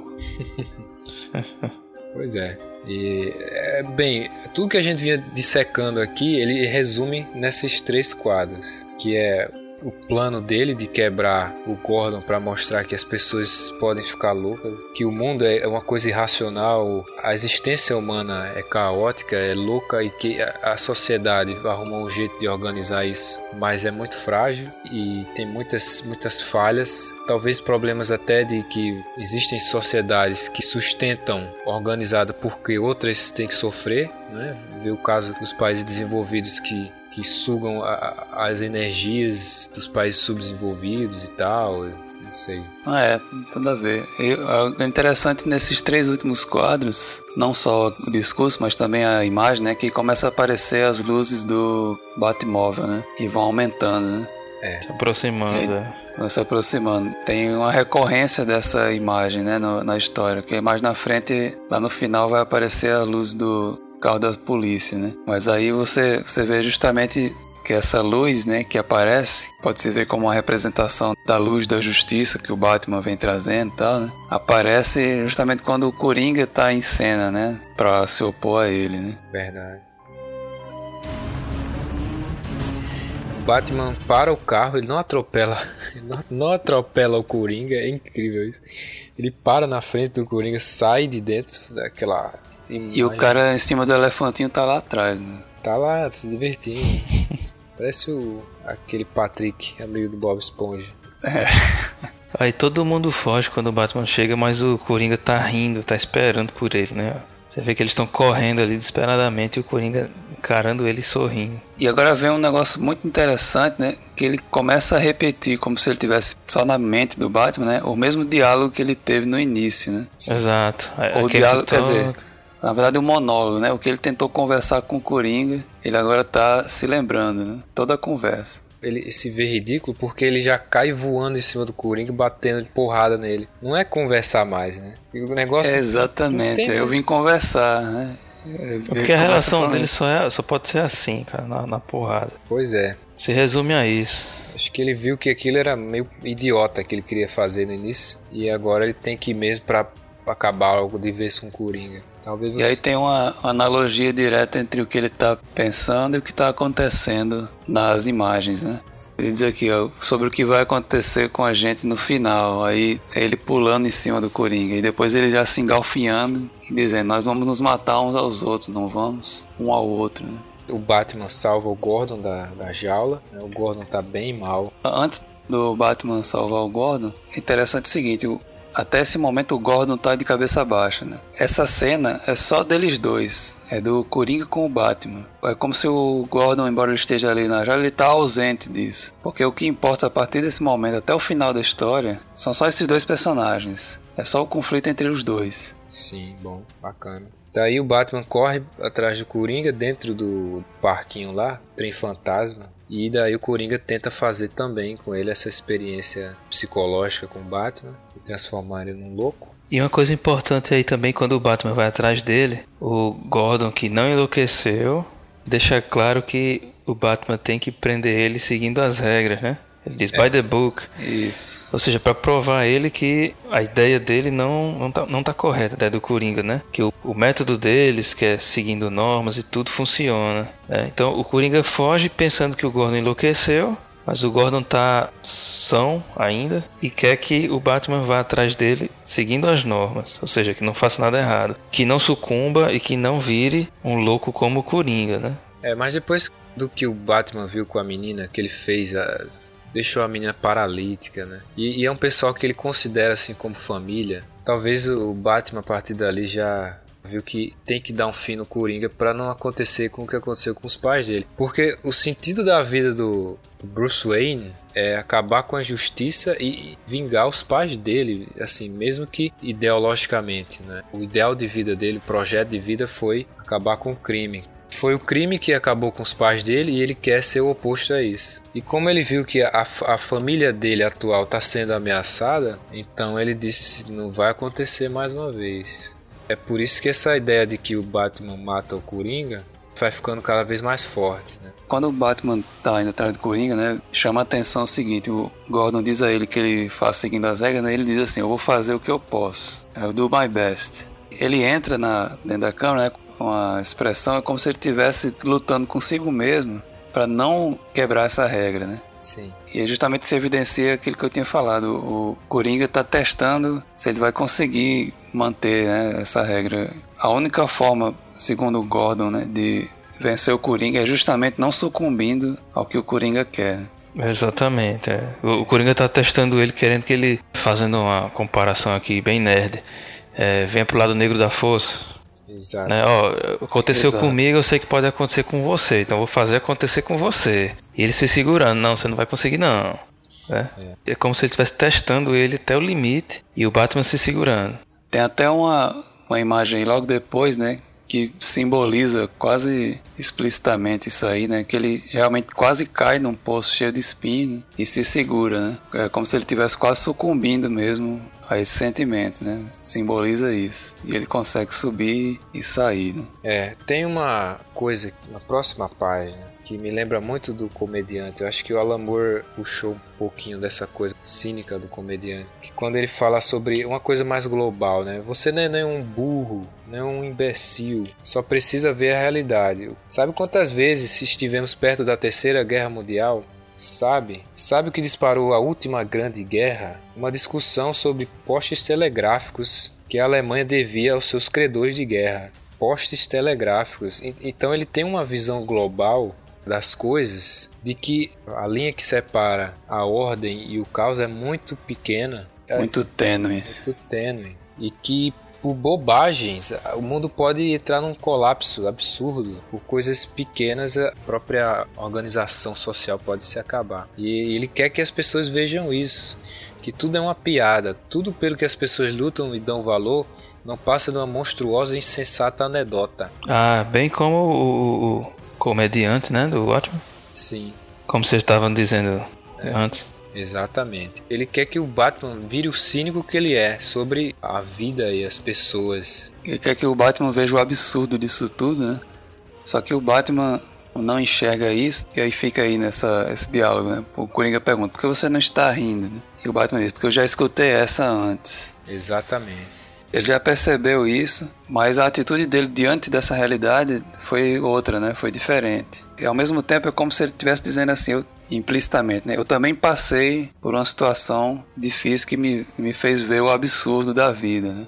Mas eu não tomei uma atitude cínica como a que você está tomando. Né? Isso. O Batman disse que a fraqueza possa ser sua para o Coringa. A, a fraqueza de que as pessoas caem porque tem um, teve um dia ruim, não precisam virar um monstro só porque a vida dela foi pro saco, foi, foi pro buraco. E ele disse que essa fraqueza pode ser só dele, né? E o Coringa fica transtornadíssimo quando ele fala aquilo. O Batman põe a convicção do Coringa bem à prova. E é uma cena engraçada porque ele puxa a máscara do Batman, que é uma coisa, assim, muito imprevisível. Se puxar a máscara do cara e cobrir a cara dele, ele... o grande Batman tá lá sem enxergar, porque o cara puxou a máscara dele. Né? E ele começa a rir. É uma cena engraçada que eu, eu quando li isso aí, eu comecei a rir também.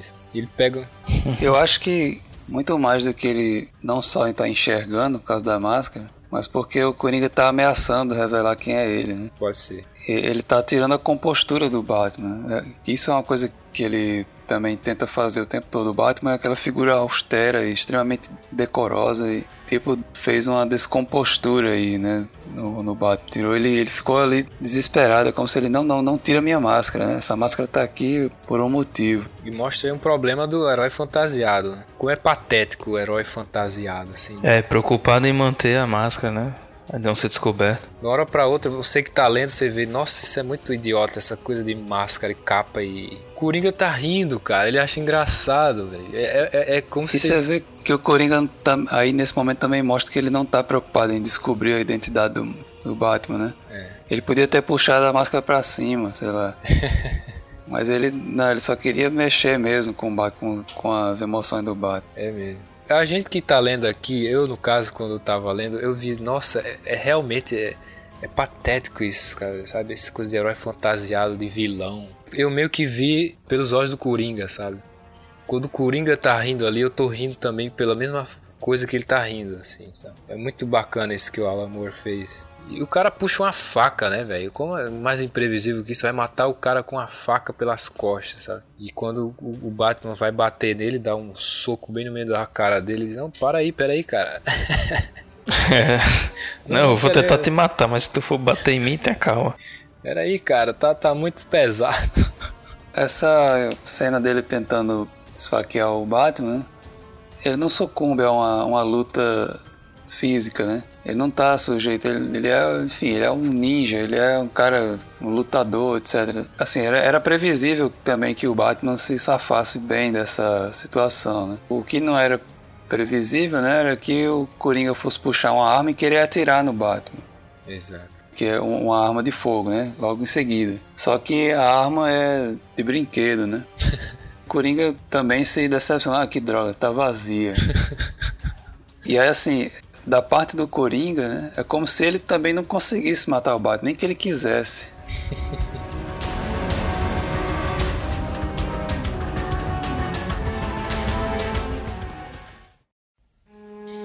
É incrível isso, como é engraçado.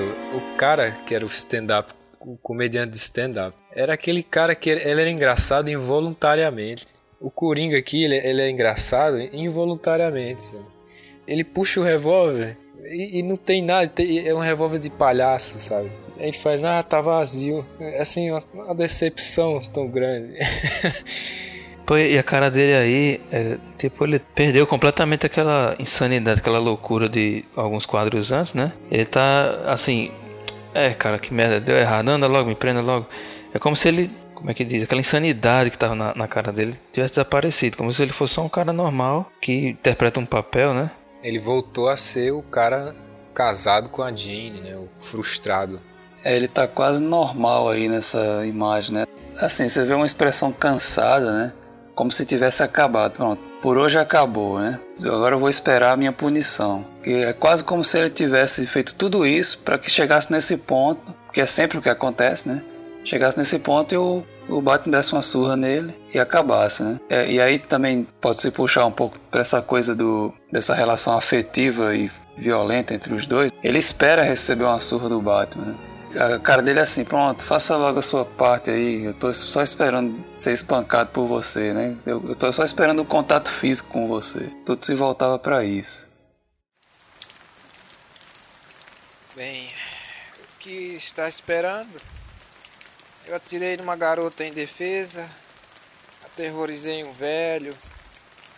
Por que não me manda pro inferno de uma vez por todas e ganha a ovação da galera? Porque não é isso que eu quero.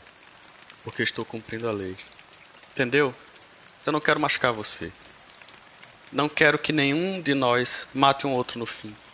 Mas estamos esgotando as alternativas e ambos sabemos disso. Talvez tudo dependa desta noite. Talvez esta seja a nossa última chance de parar.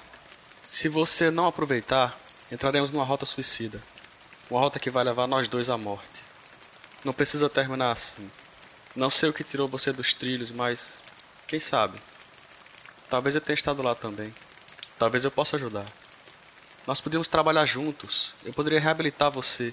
Não precisa ficar alienado de novo. Não precisa ficar sozinho. Não precisamos nos matar. O que me diz? É... Desculpa. Ah, é tarde demais para isso. tarde demais. Sabe, sabe o que é engraçado? Essa situação me lembrou uma piada. Escuta só. Tinha dois caras no hospício. Uma noite eles decidiram que não queriam mais viver lá e resolveram fugir. Aí foram até a cobertura do hospício e viram ao lado o telhado de um, de um outro prédio apontando para a lua, apontando para a liberdade. Então um dos sujeitos saltou sem problemas pro outro telhado. Mas o seu amigo ele se acovardou. Ele tinha medo de cair, sabe? Aí o primeiro cara teve uma ideia. Ele disse: Ei, estou com minha lanterna aqui. Vou acendê-la sobre o vão dos prédios e você atravessa pelo facho de luz. Mas o outro sacudiu a cabeça. Aí disse assim: O quê? Você acha que eu sou louco?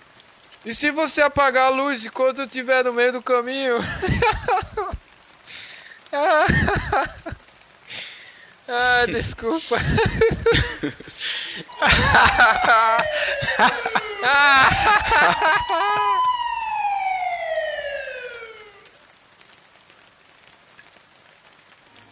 Sim, detalhe, essa piada foi uma piada contada no, naquele Ed Sullivan Show. É um programa bem famoso nos Estados Unidos. E foi contada realmente por um comediante famoso nos Estados Unidos. Uhum, sim. Não é uma piada inventada pra história. Ela foi contada 20 anos antes na televisão. Sim. E a piada mortal, né? Essa daí. Isso, e aí é justamente a metáfora que ele faz, né, com a situação dele com o Batman, né? Aquele que a gente tinha falado até no começo da luz lá, né? Que o Batman tá tentando salvar o Coringa usando a luz e o Coringa não aceita a ajuda dele, né? Exato. O Coringa vê que ele é o covarde, né? O Batman seria o cara da, da ideia, a ideia do facho de luz. É, exatamente. E ele diz assim: não, cara, você vai apagar a luz, não, não tem jeito pra gente aqui. A gente vai ficar aqui para sempre. É, ele diz, inclusive, no quadro antes, né? Que é tarde demais, né? Tarde demais. O, o Batman chama, não, é, você pode se juntar a mim e tudo. Ele diz, não, é tarde demais para mim. Ou seja, ele sabe que ele não tem salvação. Essa frase me lembra muito o retorno de Jedi, que o Darth Vader fala a mesma coisa pro Luke, né? O Luke tenta fazer o Anakin voltar, né?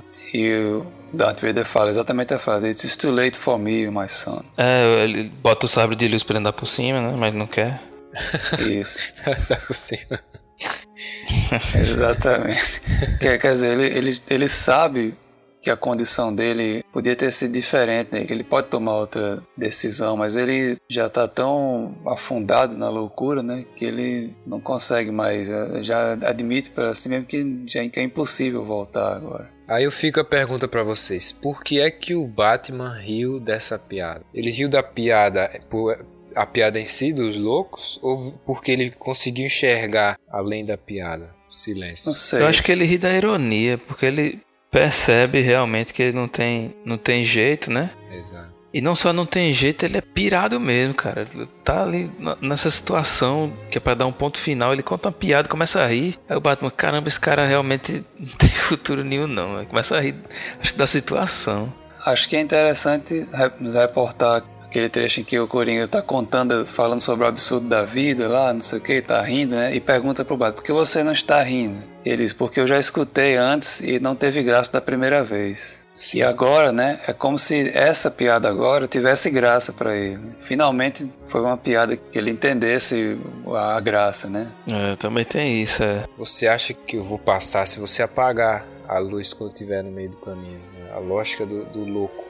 Não, não é. tem lógica, não, não tem sentido. A gente que tá vendo de fora, a gente consegue ver que a lógica dele, ele diz assim: Você acha que eu sou louco porque você vai apagar a luz, né? E vou cair. Ele cria a expectativa, né, de que você vai ter uma quebra no diálogo entre os dois, né? Porque um tá querendo fazer algo que extrapola a realidade, que é só uma fantasia dele, né? E o outro tá insinuando, né, para o, o, ouvinte da piada, Sim. que ele não está compartilhando dessa fantasia, né? Exato. O, o que é que você é louco, né? Você, a gente imagina que ele vai dizer que um facho de luz não dá para caminhar. É. Só que aí ele mostra que ele está discordando do, do outro, mas ele está compartilhando da mesma fantasia que ele. Né? Exato. Da mesma ilusão. E aí é isso que acontece com o Batman e o Coringa. Parece que eles são duas coisas diferentes. Parece que eles vivem em dois universos diferentes. Mas não, eles falam a mesma língua. Uhum. Eles conhecem, eles entendem um ao outro.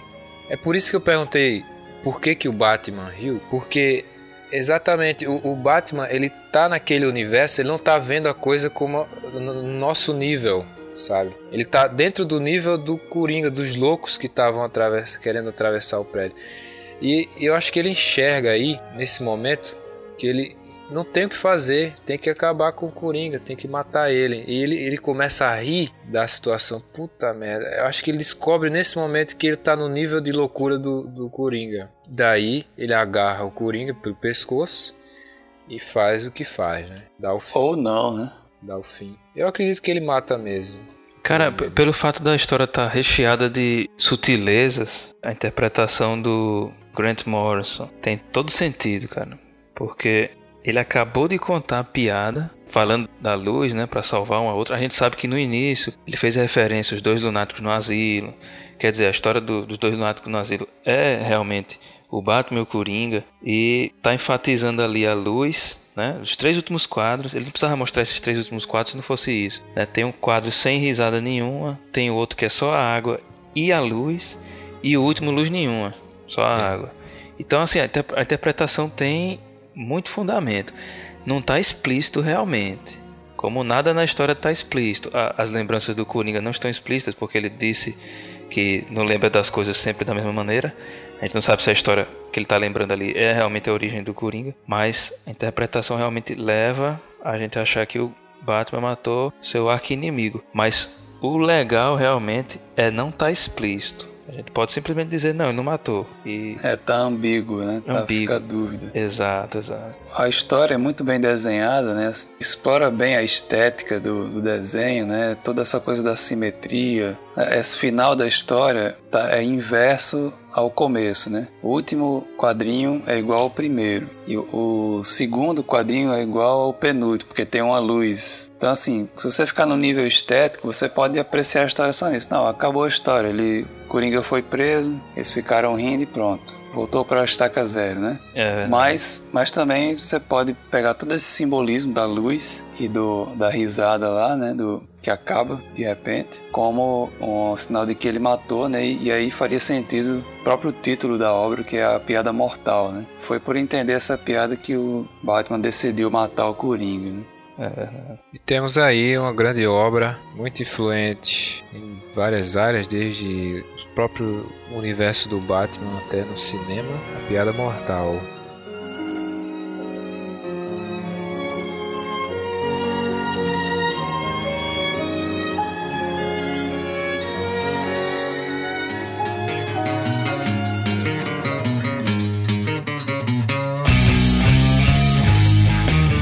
Repercussões da piada mortal. A primeira repercussão foi que o universo DC teve uma mudança aí, né, com a Bárbara Gordon que virou Oráculo, né?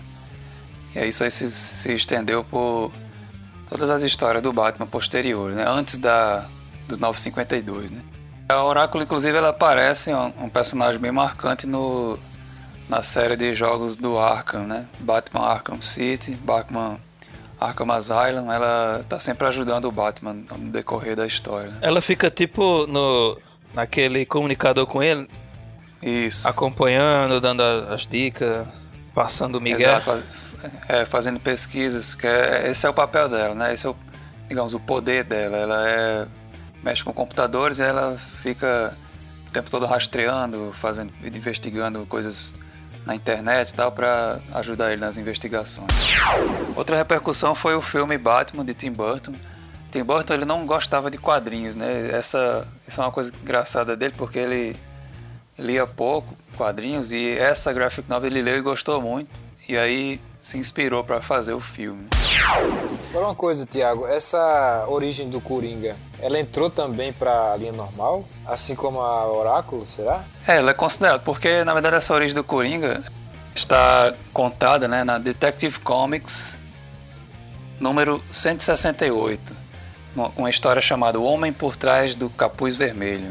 Foi publicada em 1951 e aí fala sobre o Capuz Vermelho, sobre aquele crime que ele ia cometer lá na química, né, na fábrica de na indústria lá química. Não, não. O crime ele ia cometer É. na loja de cartas que ficava ao lado da indústria química. Ele ia, Ah, sim. eles iam, ele ia assaltar a loja de cartas. Isso, isso, é, a- a- De baralho, A né? fábrica- A fábrica de baralho. É, a fábrica de baralho. A, a coisa da, da indústria química é justamente porque ele caiu no, no lixo lá, né, no lixo químico, por causa do Batman, né, da intervenção do Batman, e se tornou o Coringa, né. E aí ele, o Moore pegou essa história, né, e ressuscitou ela no, na Piada Mortal, deu um toque mais dramático, né, na, na figura do Coringa. Aí essa história é considerada, assim, relativamente canônica, né, porque como o próprio Coringa fala no, na Piada Mortal, né, às vezes ele se lembra as coisas de um jeito, às vezes se lembra de outro. Então a única coisa que a gente pode falar, assim, se a gente fosse basear no que já foi escrito, né, nas histórias que já foram feitas, é que há uma relação entre o Coringa e o Capuz Vermelho, mas exatamente os detalhes da história ficam meio Vagos, né? nebulosos, né? meio Nebuloso. vagos. É, nebulosa é a palavra. É, eu sei que uma, da, uma das é, percussões, além dessa, dessas que a gente tá falando, é no filme mais recente, né, de, de Nolan, o Batman Isso. Cavaleiro das Trevas, que o personagem Coringa, que foi interpretado por Heath Ledger, né, o, o, o ator Heath Ledger, ele se inspirou no personagem Coringa da Piada Mortal pra assu- Exato. assumir aquela identidade, aquele jeito dele, bonachão, etc, do Coringa. Ele se baseou no personagem da Piada Mortal, né? Foi, se não me engano, Foi. ele pegou pra estudar o, o personagem e pegou essa revista. Tem uma repercussão legal nos videogames, né? Assim, na, na série Arkham Asylum, eu tava até falando, né, ainda agora. No Arkham Asylum tem uma parte em que o Coringa aparece num trono feito de bonecos, só que manequins grandes, né? Mas lembra o trono no qual o Coringa aparece no, na Piada Mortal, né? Sim, Quando- os bonequinhos. de bonequinhos. Falam que é uma referência direta, assim. E no Arkham Origins tem uma referência mais direta ainda, né? Que quando o Batman captura o Coringa, que é a primeira aparição do Coringa no, no universo do, desses jogos, né? O Coringa vai pro, pra prisão Blackgate e é entrevistado pela Harleen Quinzel, né? Que é a psicóloga que se tornaria depois a Arlequina.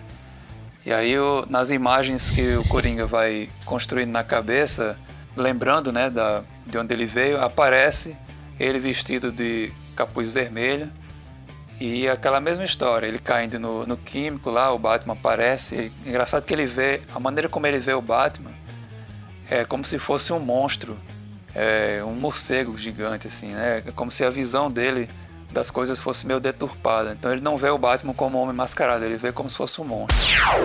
No Monty Python tem um, um sketch bem conhecido, né? Ah, eu ia falar do Monty Python, mas fala. Do Batman? Vo- Você nunca viu a piada mortal do Monty Python? Ah, eu vi, eu vi, sei qual é. No Monty Python Eles têm uma. Um cientista criou uma piada que ele. Na época da Segunda Guerra, né? Aí cria essa É piada e, É. e de um laboratório, um negócio bem elaborado, assim, bem, bem sigiloso. E essa piada, é, é, ele fala isso pro assistente dele, o assistente dele morre. Então é a primeira vítima da piada que o cara criou. Daí Na verdade, o cara, o cara que criou a piada, ele mesmo morreu. ah, é mesmo, é verdade. Ele lê a própria piada e morre. Aí as pessoas que chegam lá na- no laboratório, aí o que que tá acontecendo? Por que que ele morreu? Aí vai ler o papelzinho, morre também, vão morrendo, todo mundo vão morrendo um a um. Chega a polícia, vem a polícia, isola o lugar. A polícia sobe lá, parece tipo a SWAT invadindo a janela e tudo. E, e começa o, a pessoal, morrer. o pessoal descobre que a piada é tão engraçada que as pessoas morrem que eles pegam pessoas que não entendem a língua do cara pra copiar e usar na guerra. É. Então eles ficam lendo a piada no- em carros de som, os alemães morrerem, acharem graça em morrerem, e sem que, É, eles, eles sem pegam- que eles saibam que estão lendo. Eles pegam uma equipe de várias pessoas, cada um pegou um pedaço da piada pra traduzir, né? Porque se, se a pessoa lê a piada toda, ela morre. Aí cada um traduziu um pedaço pro alemão e juntou tudo, sendo que nesse processo algumas das pessoas morreram, uma das pessoas da equipe morreram. E aí eles pegavam a piada escrita, né, no papel e jogavam no, no meio do campo de Os batalha. caras lêem, né? E aí os caras pegavam o papel e liam e começavam a morrer lá. E eles ficavam atrás da trincheira, lendo a piada, em voz alta. É. É, muito, muito. Essa foi a verdadeira piada mortal, né? É verdade.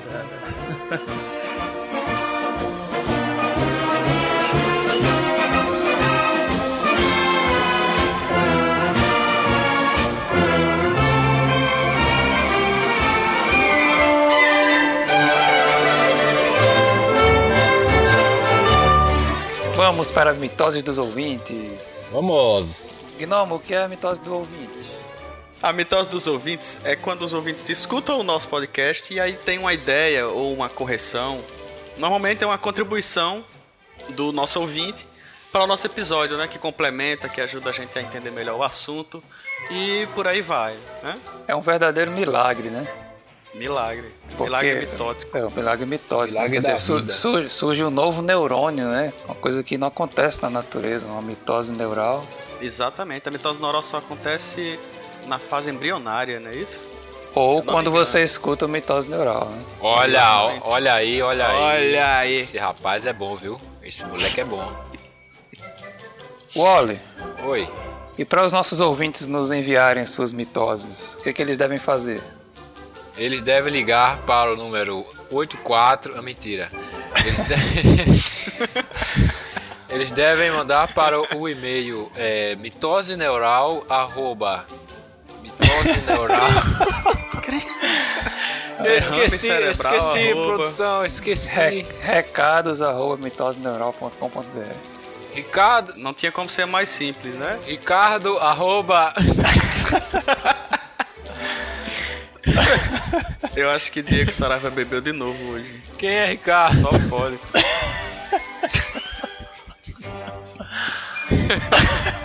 ah, hoje é sexta, né? Ele deve ter enchido a cara. Bora, recados. Ricardos arroba mitoseneural.com.br Eu acho que ele tá bêbado mesmo. Recados arroba mitosneural.com.br Sim. Tem BR, né? Nossa fanpage, dê um like na nossa fanpage Mitose Neural. Com isso você vai saber quando sair os próximos episódios. facebook.com barra mitose neural E o Twitter? Twitter arroba, arroba Mitose Neural. Ixi, quase que foi sincronizado. Vamos, vamos sincronizar, Werner, vamos lá. Twitter arroba... Vai, fala, Werner. Arroba qual o Twitter? Arroba mitose neural Esse sotaque dele tá estranho pra caramba. Visitem nosso blog mitoseneural.com.br. Você vai encontrar todos os episódios. Vai encontrar o link para o feed do iTunes e vai encontrar também, né, a Teia Neuronial, que é um blog maior que en- engloba a mitose neural, que tem artigos, textos, né, e mil e uma coisas neuroniais. E a arte dos ouvintes? Manda pra onde? Pra A arte dos ouvintes. A arte dos ouvintes.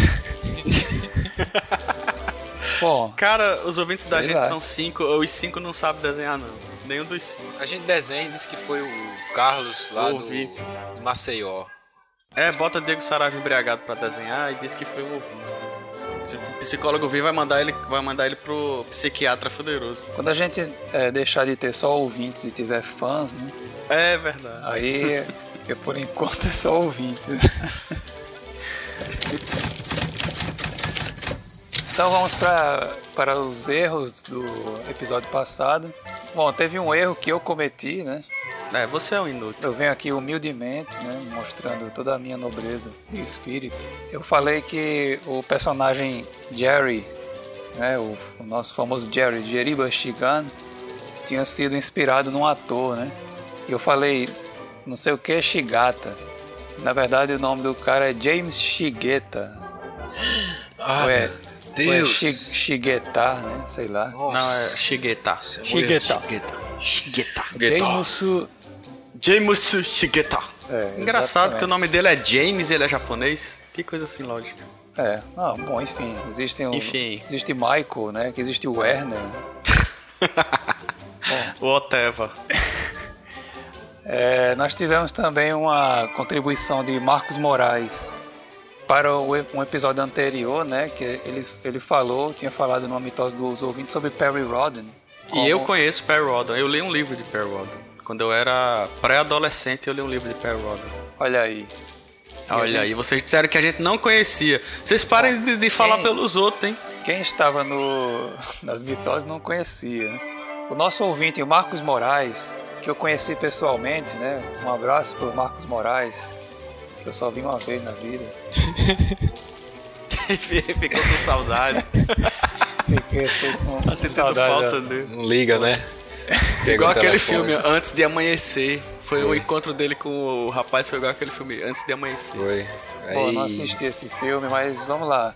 Marcos Moraes tinha falado sobre Perry Rodden em um episódio anterior, né, nas mitoses, e ele colocou um link para um vídeo, né, que é um trailer, né, se não me engano é da, de uma série, né, de TV do Perry Rodden, ou é uma- um resumo, uma espécie de sinopse da, da história. Bom, enfim, para quem não conhece, quer saber mais ou menos, ter ideia do que é, né, É, é muito famoso, acho que tem mais de 3 mil livros, né? Tem mais, acho, que, se eu não me engano, tem mais de 3 mil livros. Tem é uma muitos. série muito antiga, muitos, É, muitos. inclusive ele me falou que essa série foi, desde que ela foi criada, né? Ela tinha uma periodicidade, se não me engano, mensal ou quinzenal. E ficou assim ininterruptamente durante muito tempo, né? Então tem realmente centenas de livros dessa série. Olha aí. Tá vendo? E você não conhecia, isso é uma vergonha. Olha aí. É não, pô, não sinto É a menor sim. vergonha nisso. Porque você é um sem O vergonha. mundo, o mundo hoje ele tá mais feliz por isso, não é? É verdade. Vamos falar agora sobre as mitoses do episódio do Street Fighter 2. Antes de passar para as mitoses do inimigo meu, né? Porque o nosso amigo Gnomo quer fazer uma, um discurso. Ixi, Maria. Vamos ouvir o que ele tem a dizer. Não, eu tô. eu- o que eu tô achando é o seguinte. Sim, eu- ah, dessa vez tá acontecendo uma coisa inédita nas mitoses, né? Que sou eu participar. E assim, em, algum, em algumas eh, ocasiões se falava, ah, isso a gente não conhece. Ah, nós não sabemos falar disso. Mas era um, um erro dos nossos colegas mitóticos se referindo a nós, aí dava a impressão que tava falando de todo mundo, né? Mas era, era. Pronto, eu, eu conheço o Perry Rodden. Eu li um livro de Perry Rodden. Poxa, é, mas você, eu sei você o não que se é. manifestou antes. Poxa, cara. Você tem, que, coisa. você tem que mandar um memo quando, quando houver um- esse tipo de informação pra É, gente. eu conheço o. Perry. Ele fez quinta que- série comigo. tem que Perry Eu pensei que Roda. todo mundo conhecesse, cara. Eu pensei que todo mundo conhecesse. Ah, Não, estudou não. Em- comigo. Em relação a Street Fighter 2, quando o Samurai falou sobre os, os chips, né? Sobre os processadores, a diferença e tal. Eu, eu sei isso, cara. Eu entendo o linguajar técnico que ele tá usando. Tá certo? Vocês, na hora, não, está, não entenderam. Mas só que não quer dizer que todo mundo aqui não entende, não. Eu, eu, agora eu vou me instituir como o oficial de ciências hard da nave. Poxa. Por incompetência dos outros tripulantes. Mas COI, né? É, as ciências duras. Exato. Bom, é, pois é, eu não lembro de ter lido nada sobre chips com Levi Strauss, nem com Malinowski. Né? Essa, esse tipo de informação eu não vi na minha formação de antropologia. Né? Certo, certo. Mas como o Ernest sabe disso, né? Ele é É, eu sou, eu sou engenheiro. engenheiro, né? Raramente eu digo minha profissão, mas assim, eu sou. Eu sou é pra dizer mesmo? É, é- você, é muito, você é muito engenhoso. É, eu sou doutor em engenharia, então eu tô ligado no- nas paradas aí. Tá? Ah, a carteirada, a carteirada. Tira, tu tá, Deu uma tu- carteirada agora. Vocês Tiago- não sabem Tiago com quem passa- falando. Tu é orelha seca, rapaz. Tiago, todo, todo episódio diz eu porque eu sou antropólogo. Não, porque eu sou antropólogo. Não, porque eu sou antropólogo. Aí eu falei Cara, agora que eu sou, ele disse que deu foi uma carteirada. Eu, quando, foi que eu, quando foi que eu falei isso? Não, você nunca disse isso. Não, eu nunca disse, não. Não, isso não. Eu sou, eu sou ureia seca, eu. eu sou ureia seca, eu trabalho na obra, rapaz. Eu levanto parede. Certo? Eu faço traço. É, eu tenho, eu não tenho essas coisas não. Você dá as empreitadas e faz as obras. São as empreitadas, Empe- As empeleitas. empeleita. Vamos lá, muito trecho pra ser cortado, não é? Vamos seguir adiante. Next. Lá, Vai, Wallace. Street Fighter 2, esse é Sem gaguejar dessa vez. Vai cagar, vai. Rodando, rodando, rodando. Street Fighter 2, o Alisson Cavalcante falou pelo Facebook. Falou assim: Fiquei impressionado com a qualidade do trabalho de vocês, da parte técnica aos detalhes do conteúdo. Um excelente trabalho! Várias exclamações. Uma curiosidade sobre o péssimo filme do Street Fighter: Que é isso? Que agressão! Filme do Street Fighter, filmaço. É, eu acho que ele foi muito condescendente. Não, né? não, que é isso. Filme bom, filme de classe A, certo? Tá no topo de todas as listas. Classe A. Classe A, filme Street Fighter. Ele falou assim que o Raul Julia aceitou fazer o papel do Mr. Bison, Mr. Bison, no filme, É, devido a um, tudo a ver. a um pedido do filho, que era fã do jogo. Olha só. Ah, olha que legal. Mas o M de, de, de Bison não é. Não é Mister, não, né? Might. É? É, pra É Mighty Mr. Bison. Bison. É Might. Mighty E Bison.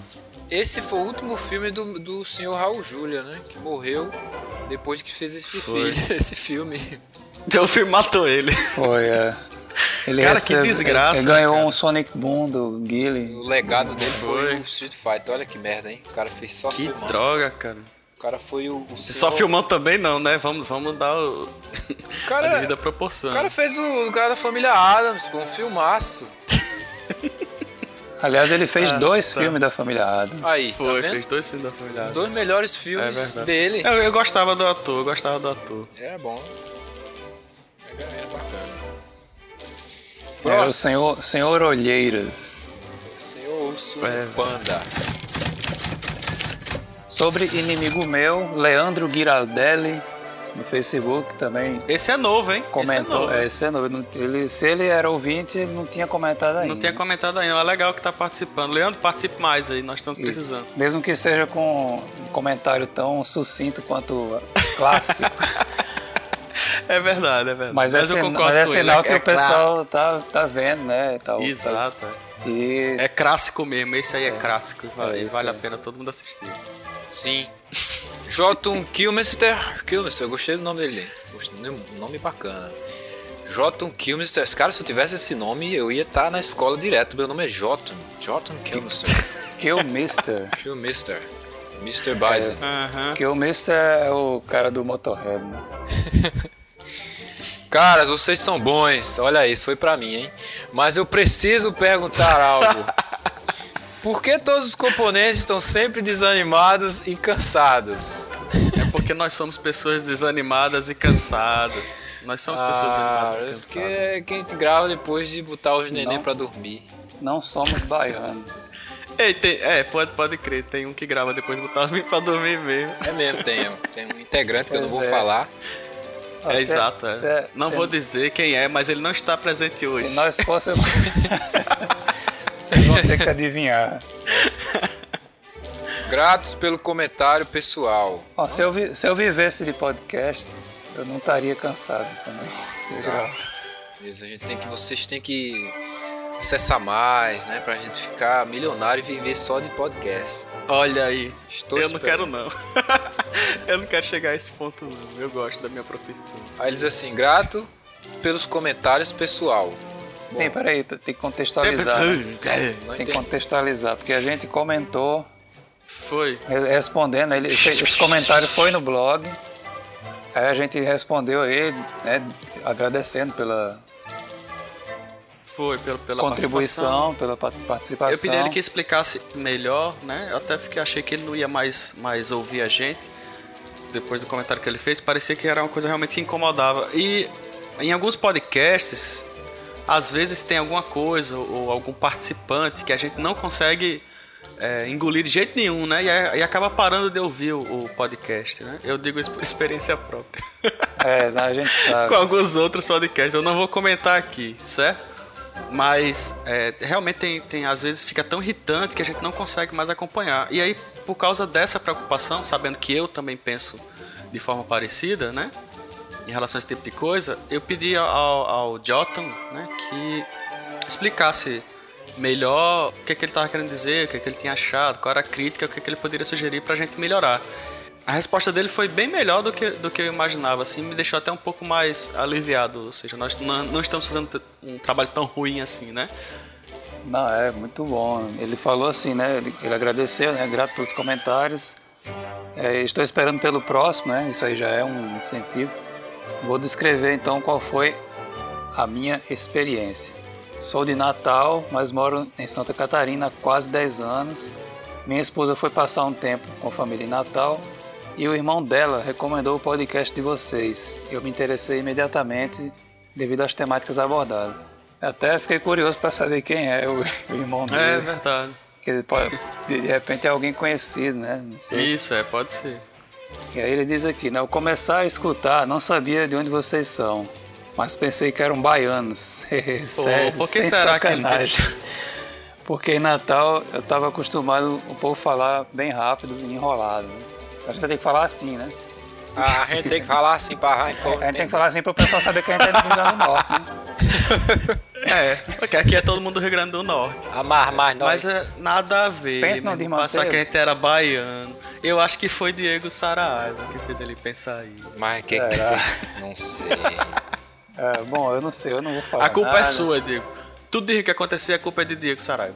Peço perdão. É, eu não vou falar nada. Bom, ele diz assim, apesar do ritmo dar uma impressão de imparcialidade, o que eu não sei se é bom ou ruim, É, eu acho que é bom. e- ele diz, é, é muito bom ouvir pessoas que entendem o que estão falando. Grande abraço a todos, sugestão de tema, o que faz um filme seriado ser bom. Aí, tá É, vendo? eu tava avaliando esse, essa sugestão do tema dele. É uma ótima sugestão, excelente. O problema é que não é fácil, né? Fazer um. Porque o É, Werner, vai, vai detonar todos os filmes.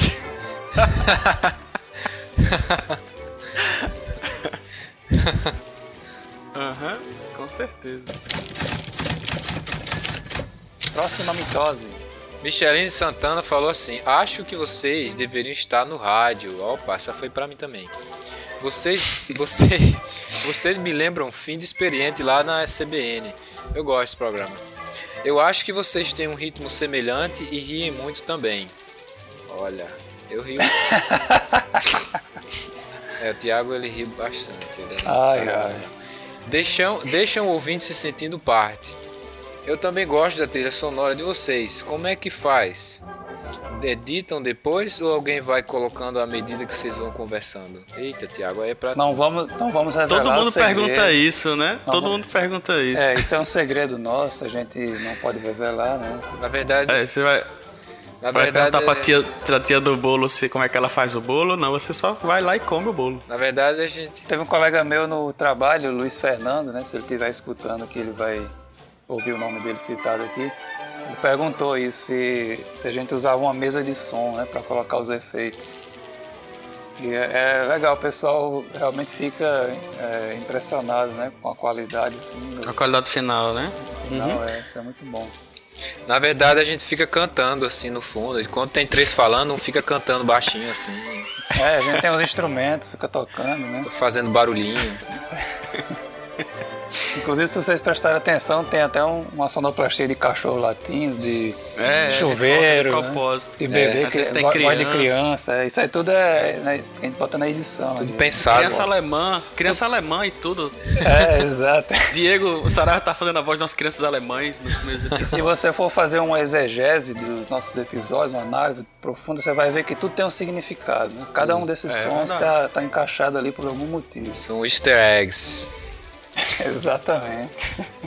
Tem uma coisa interessante que a, a Micheline Santana colocou também. Ela disse que gostava muito da nossa abertura. E aí eu deixo a questão aqui para os nossos ouvintes. A gente vai colocar uma enquete na nossa fanpage do Facebook, né? É Mitose Neural lá no Facebook. Mas vocês podem fazer os, os comentários de vocês em qualquer um Meios disponíveis. dos meios disponíveis, certo? No Twitter, por e-mail, pelo blog, Facebook. ou pelo Facebook, tá certo? Digam aí, o que é que a pergunta é: o que vocês acham da nossa vinheta de abertura? Não, não, não exatamente o que a gente fala, mas da música. Você acha que essa música deveria mudar ou deveria permanecer como, a- como está? Certo? Vocês gostam dessa música como tema ou acham que seria melhor uma música mais animada ou, ou uma música diferente? Vocês podem até é, Até sugerir uma sugestão música. de ritmo, é, uma sugestão de ritmo pelo menos, né? Acho que uma música mais animada seria legal, tipo podcast tal, eu gosto da abertura, né? Tá certo? Estamos abertos a sugestões, que essa música já entrou em crítica várias vezes. E eu É. sou, sou um dos que estão tentando segurar para que ela fique. Pessoal que não teve a mitose lida antes, né? Houve uma falha na gravação, depois a gente vai conferir. Houve uma falha na gravação, a gente perdeu parte do áudio que estava gravado. E aí, com, com essa perda de áudio, não entrou no episódio anterior. Eu peço desculpas ao, ao pessoal, a gente costuma realmente ler tudo. Qual foi que Dessa não vez, Eu não sei, tem que conferir. Mas basicamente metade dos comentários não foram lidos. Na verdade foram lidos, foram comentados. Mas só que a gente perdeu uma parte do áudio. Tá certo? É, eu não vou, vou dizer que a culpa é de Diego Saraiva. Como é, Vou rapaz? dizer que a culpa é dele. Como é? Agora vamos resolver isso aí. Eu não tenho nada a ver Cara, com mas isso. foi, foi mesmo. Depois eu não digo por que que foi sua. eu não quero falar sobre a sua vida pessoal aqui. Bom, então Cast é. vamos terminar essas mitoses dos ouvintes com alguns agradecimentos, né? além do pessoal que comentou, que contribuiu com mitoses, ao pessoal que está também divulgando, né? que está ouvindo, que a gente nem sabe né? e, pode, e talvez nem conheça, né? o pessoal que está sempre comentando, o pessoal que está seguindo a gente no Facebook, que está seguindo no Twitter, Aham. que está acompanhando pelo blog também. E um agradecimento assim nominal a Paulo Perigo, que está divulgando é, bastante o, o- a mitose neural, né? Só para constar, ele é pai de dois integrantes do mitose neural. perguntar. Eu acho que conheço um Paulo Perigo. É, pronto, é esse mesmo, né? Só não vou dizer. Obrigado aí, seu Paulo. Aí vocês ficam aí tentando imaginar de quem ele é pai, né? Eu já me entreguei. Ele é pai do Erna, gente. É, Ah, é. Bom, é pai de Diego Saraiva. Pronto. Meu do Erna. agradecimento a Inês Mota, que também divulgou bastante no Facebook. Né? Ela é uma pessoa bastante especial aqui para um dos integrantes do, do Mitose Neural também. Tá, Ti- Tiago, agradeça logo a sua irmã também. Não, porque eu não sei se ela divulgou. Ah, tá. Mas se ela tiver divulgado, bom, enfim. Pois ah, eu vou agradecer a mim mesmo, porque eu convidei todo mundo do meu Facebook para participar e agora mais de um terço das curtidas do- da fanpage são aconteceram por minha causa. Então eu agradeço a mim mesmo. Eu estou muito feliz comigo. Obrigado. Parabéns, parabéns, parabéns. Aperto, aperto de mão. Eu, eu agradeço a minha mãe que ela, ela curtiu a página. Aê! Aê, tua mãe tem Facebook, mentiroso? Mentira, ela não curtiu. Pô, a minha mãe tem Facebook. A minha tem, porque fizeram pra ela, mas ela nunca entra. Pois é, a minha usa. Olha aí, Tá mãe é vendo? Eu tô vencendo, tô ganhando. É É, verdade. Bom, então é isso. vocês ficaram aí com o episódio sobre a piada mortal, né? Bastante engraçado, muitos risos. e até o próximo episódio. Um abraço para todo mundo. Um abraço, galera. Tchau.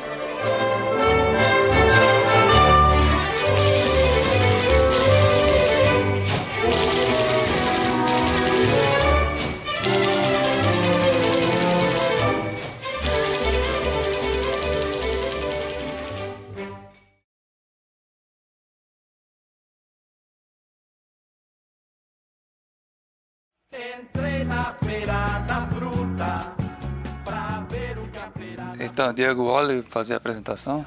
Faça É, sei lá. saudações, blá blá blá. Por que não? É porque é porque é o mais animado, né? é, o men É mesmo, é é. o menos de- é o menos desanimado. Tá bom. Vamos lá então, peraí. Saudações, bem-vindos ao mais um episódio do Mitose Neural. Sim? Ah, ficou legal, mas É. ficou, sei lá. Faz de novo. É, fa- faça num fôlego só. Tá certo. É. Ah, Saudações, bem-vindos a mais um episódio do Mitose Neural. Você- tá querendo rir, pô. É, ria logo, pô. Não prenda o riso não, é melhor não prender do que. Eu vou ficar mais. eu Vou tentar agora. Saudações, bem-vindos a mais um Mitose Neural. Mais um episódio do podcast Mitose Neural. Saudações, bem-vindos a mais um episódio do podcast Mitose Neural. Saudações, bem-vindos a mais um podcast do Mitose Tá Neural. bom. Tá bom, tá bom, tá bom. Saudações, bem-vindo ao Mitose Neural. Ai, tá parecendo aquele mundo canibal. Saudações! Bem-vindos a mais um episódio do Mitose Neural.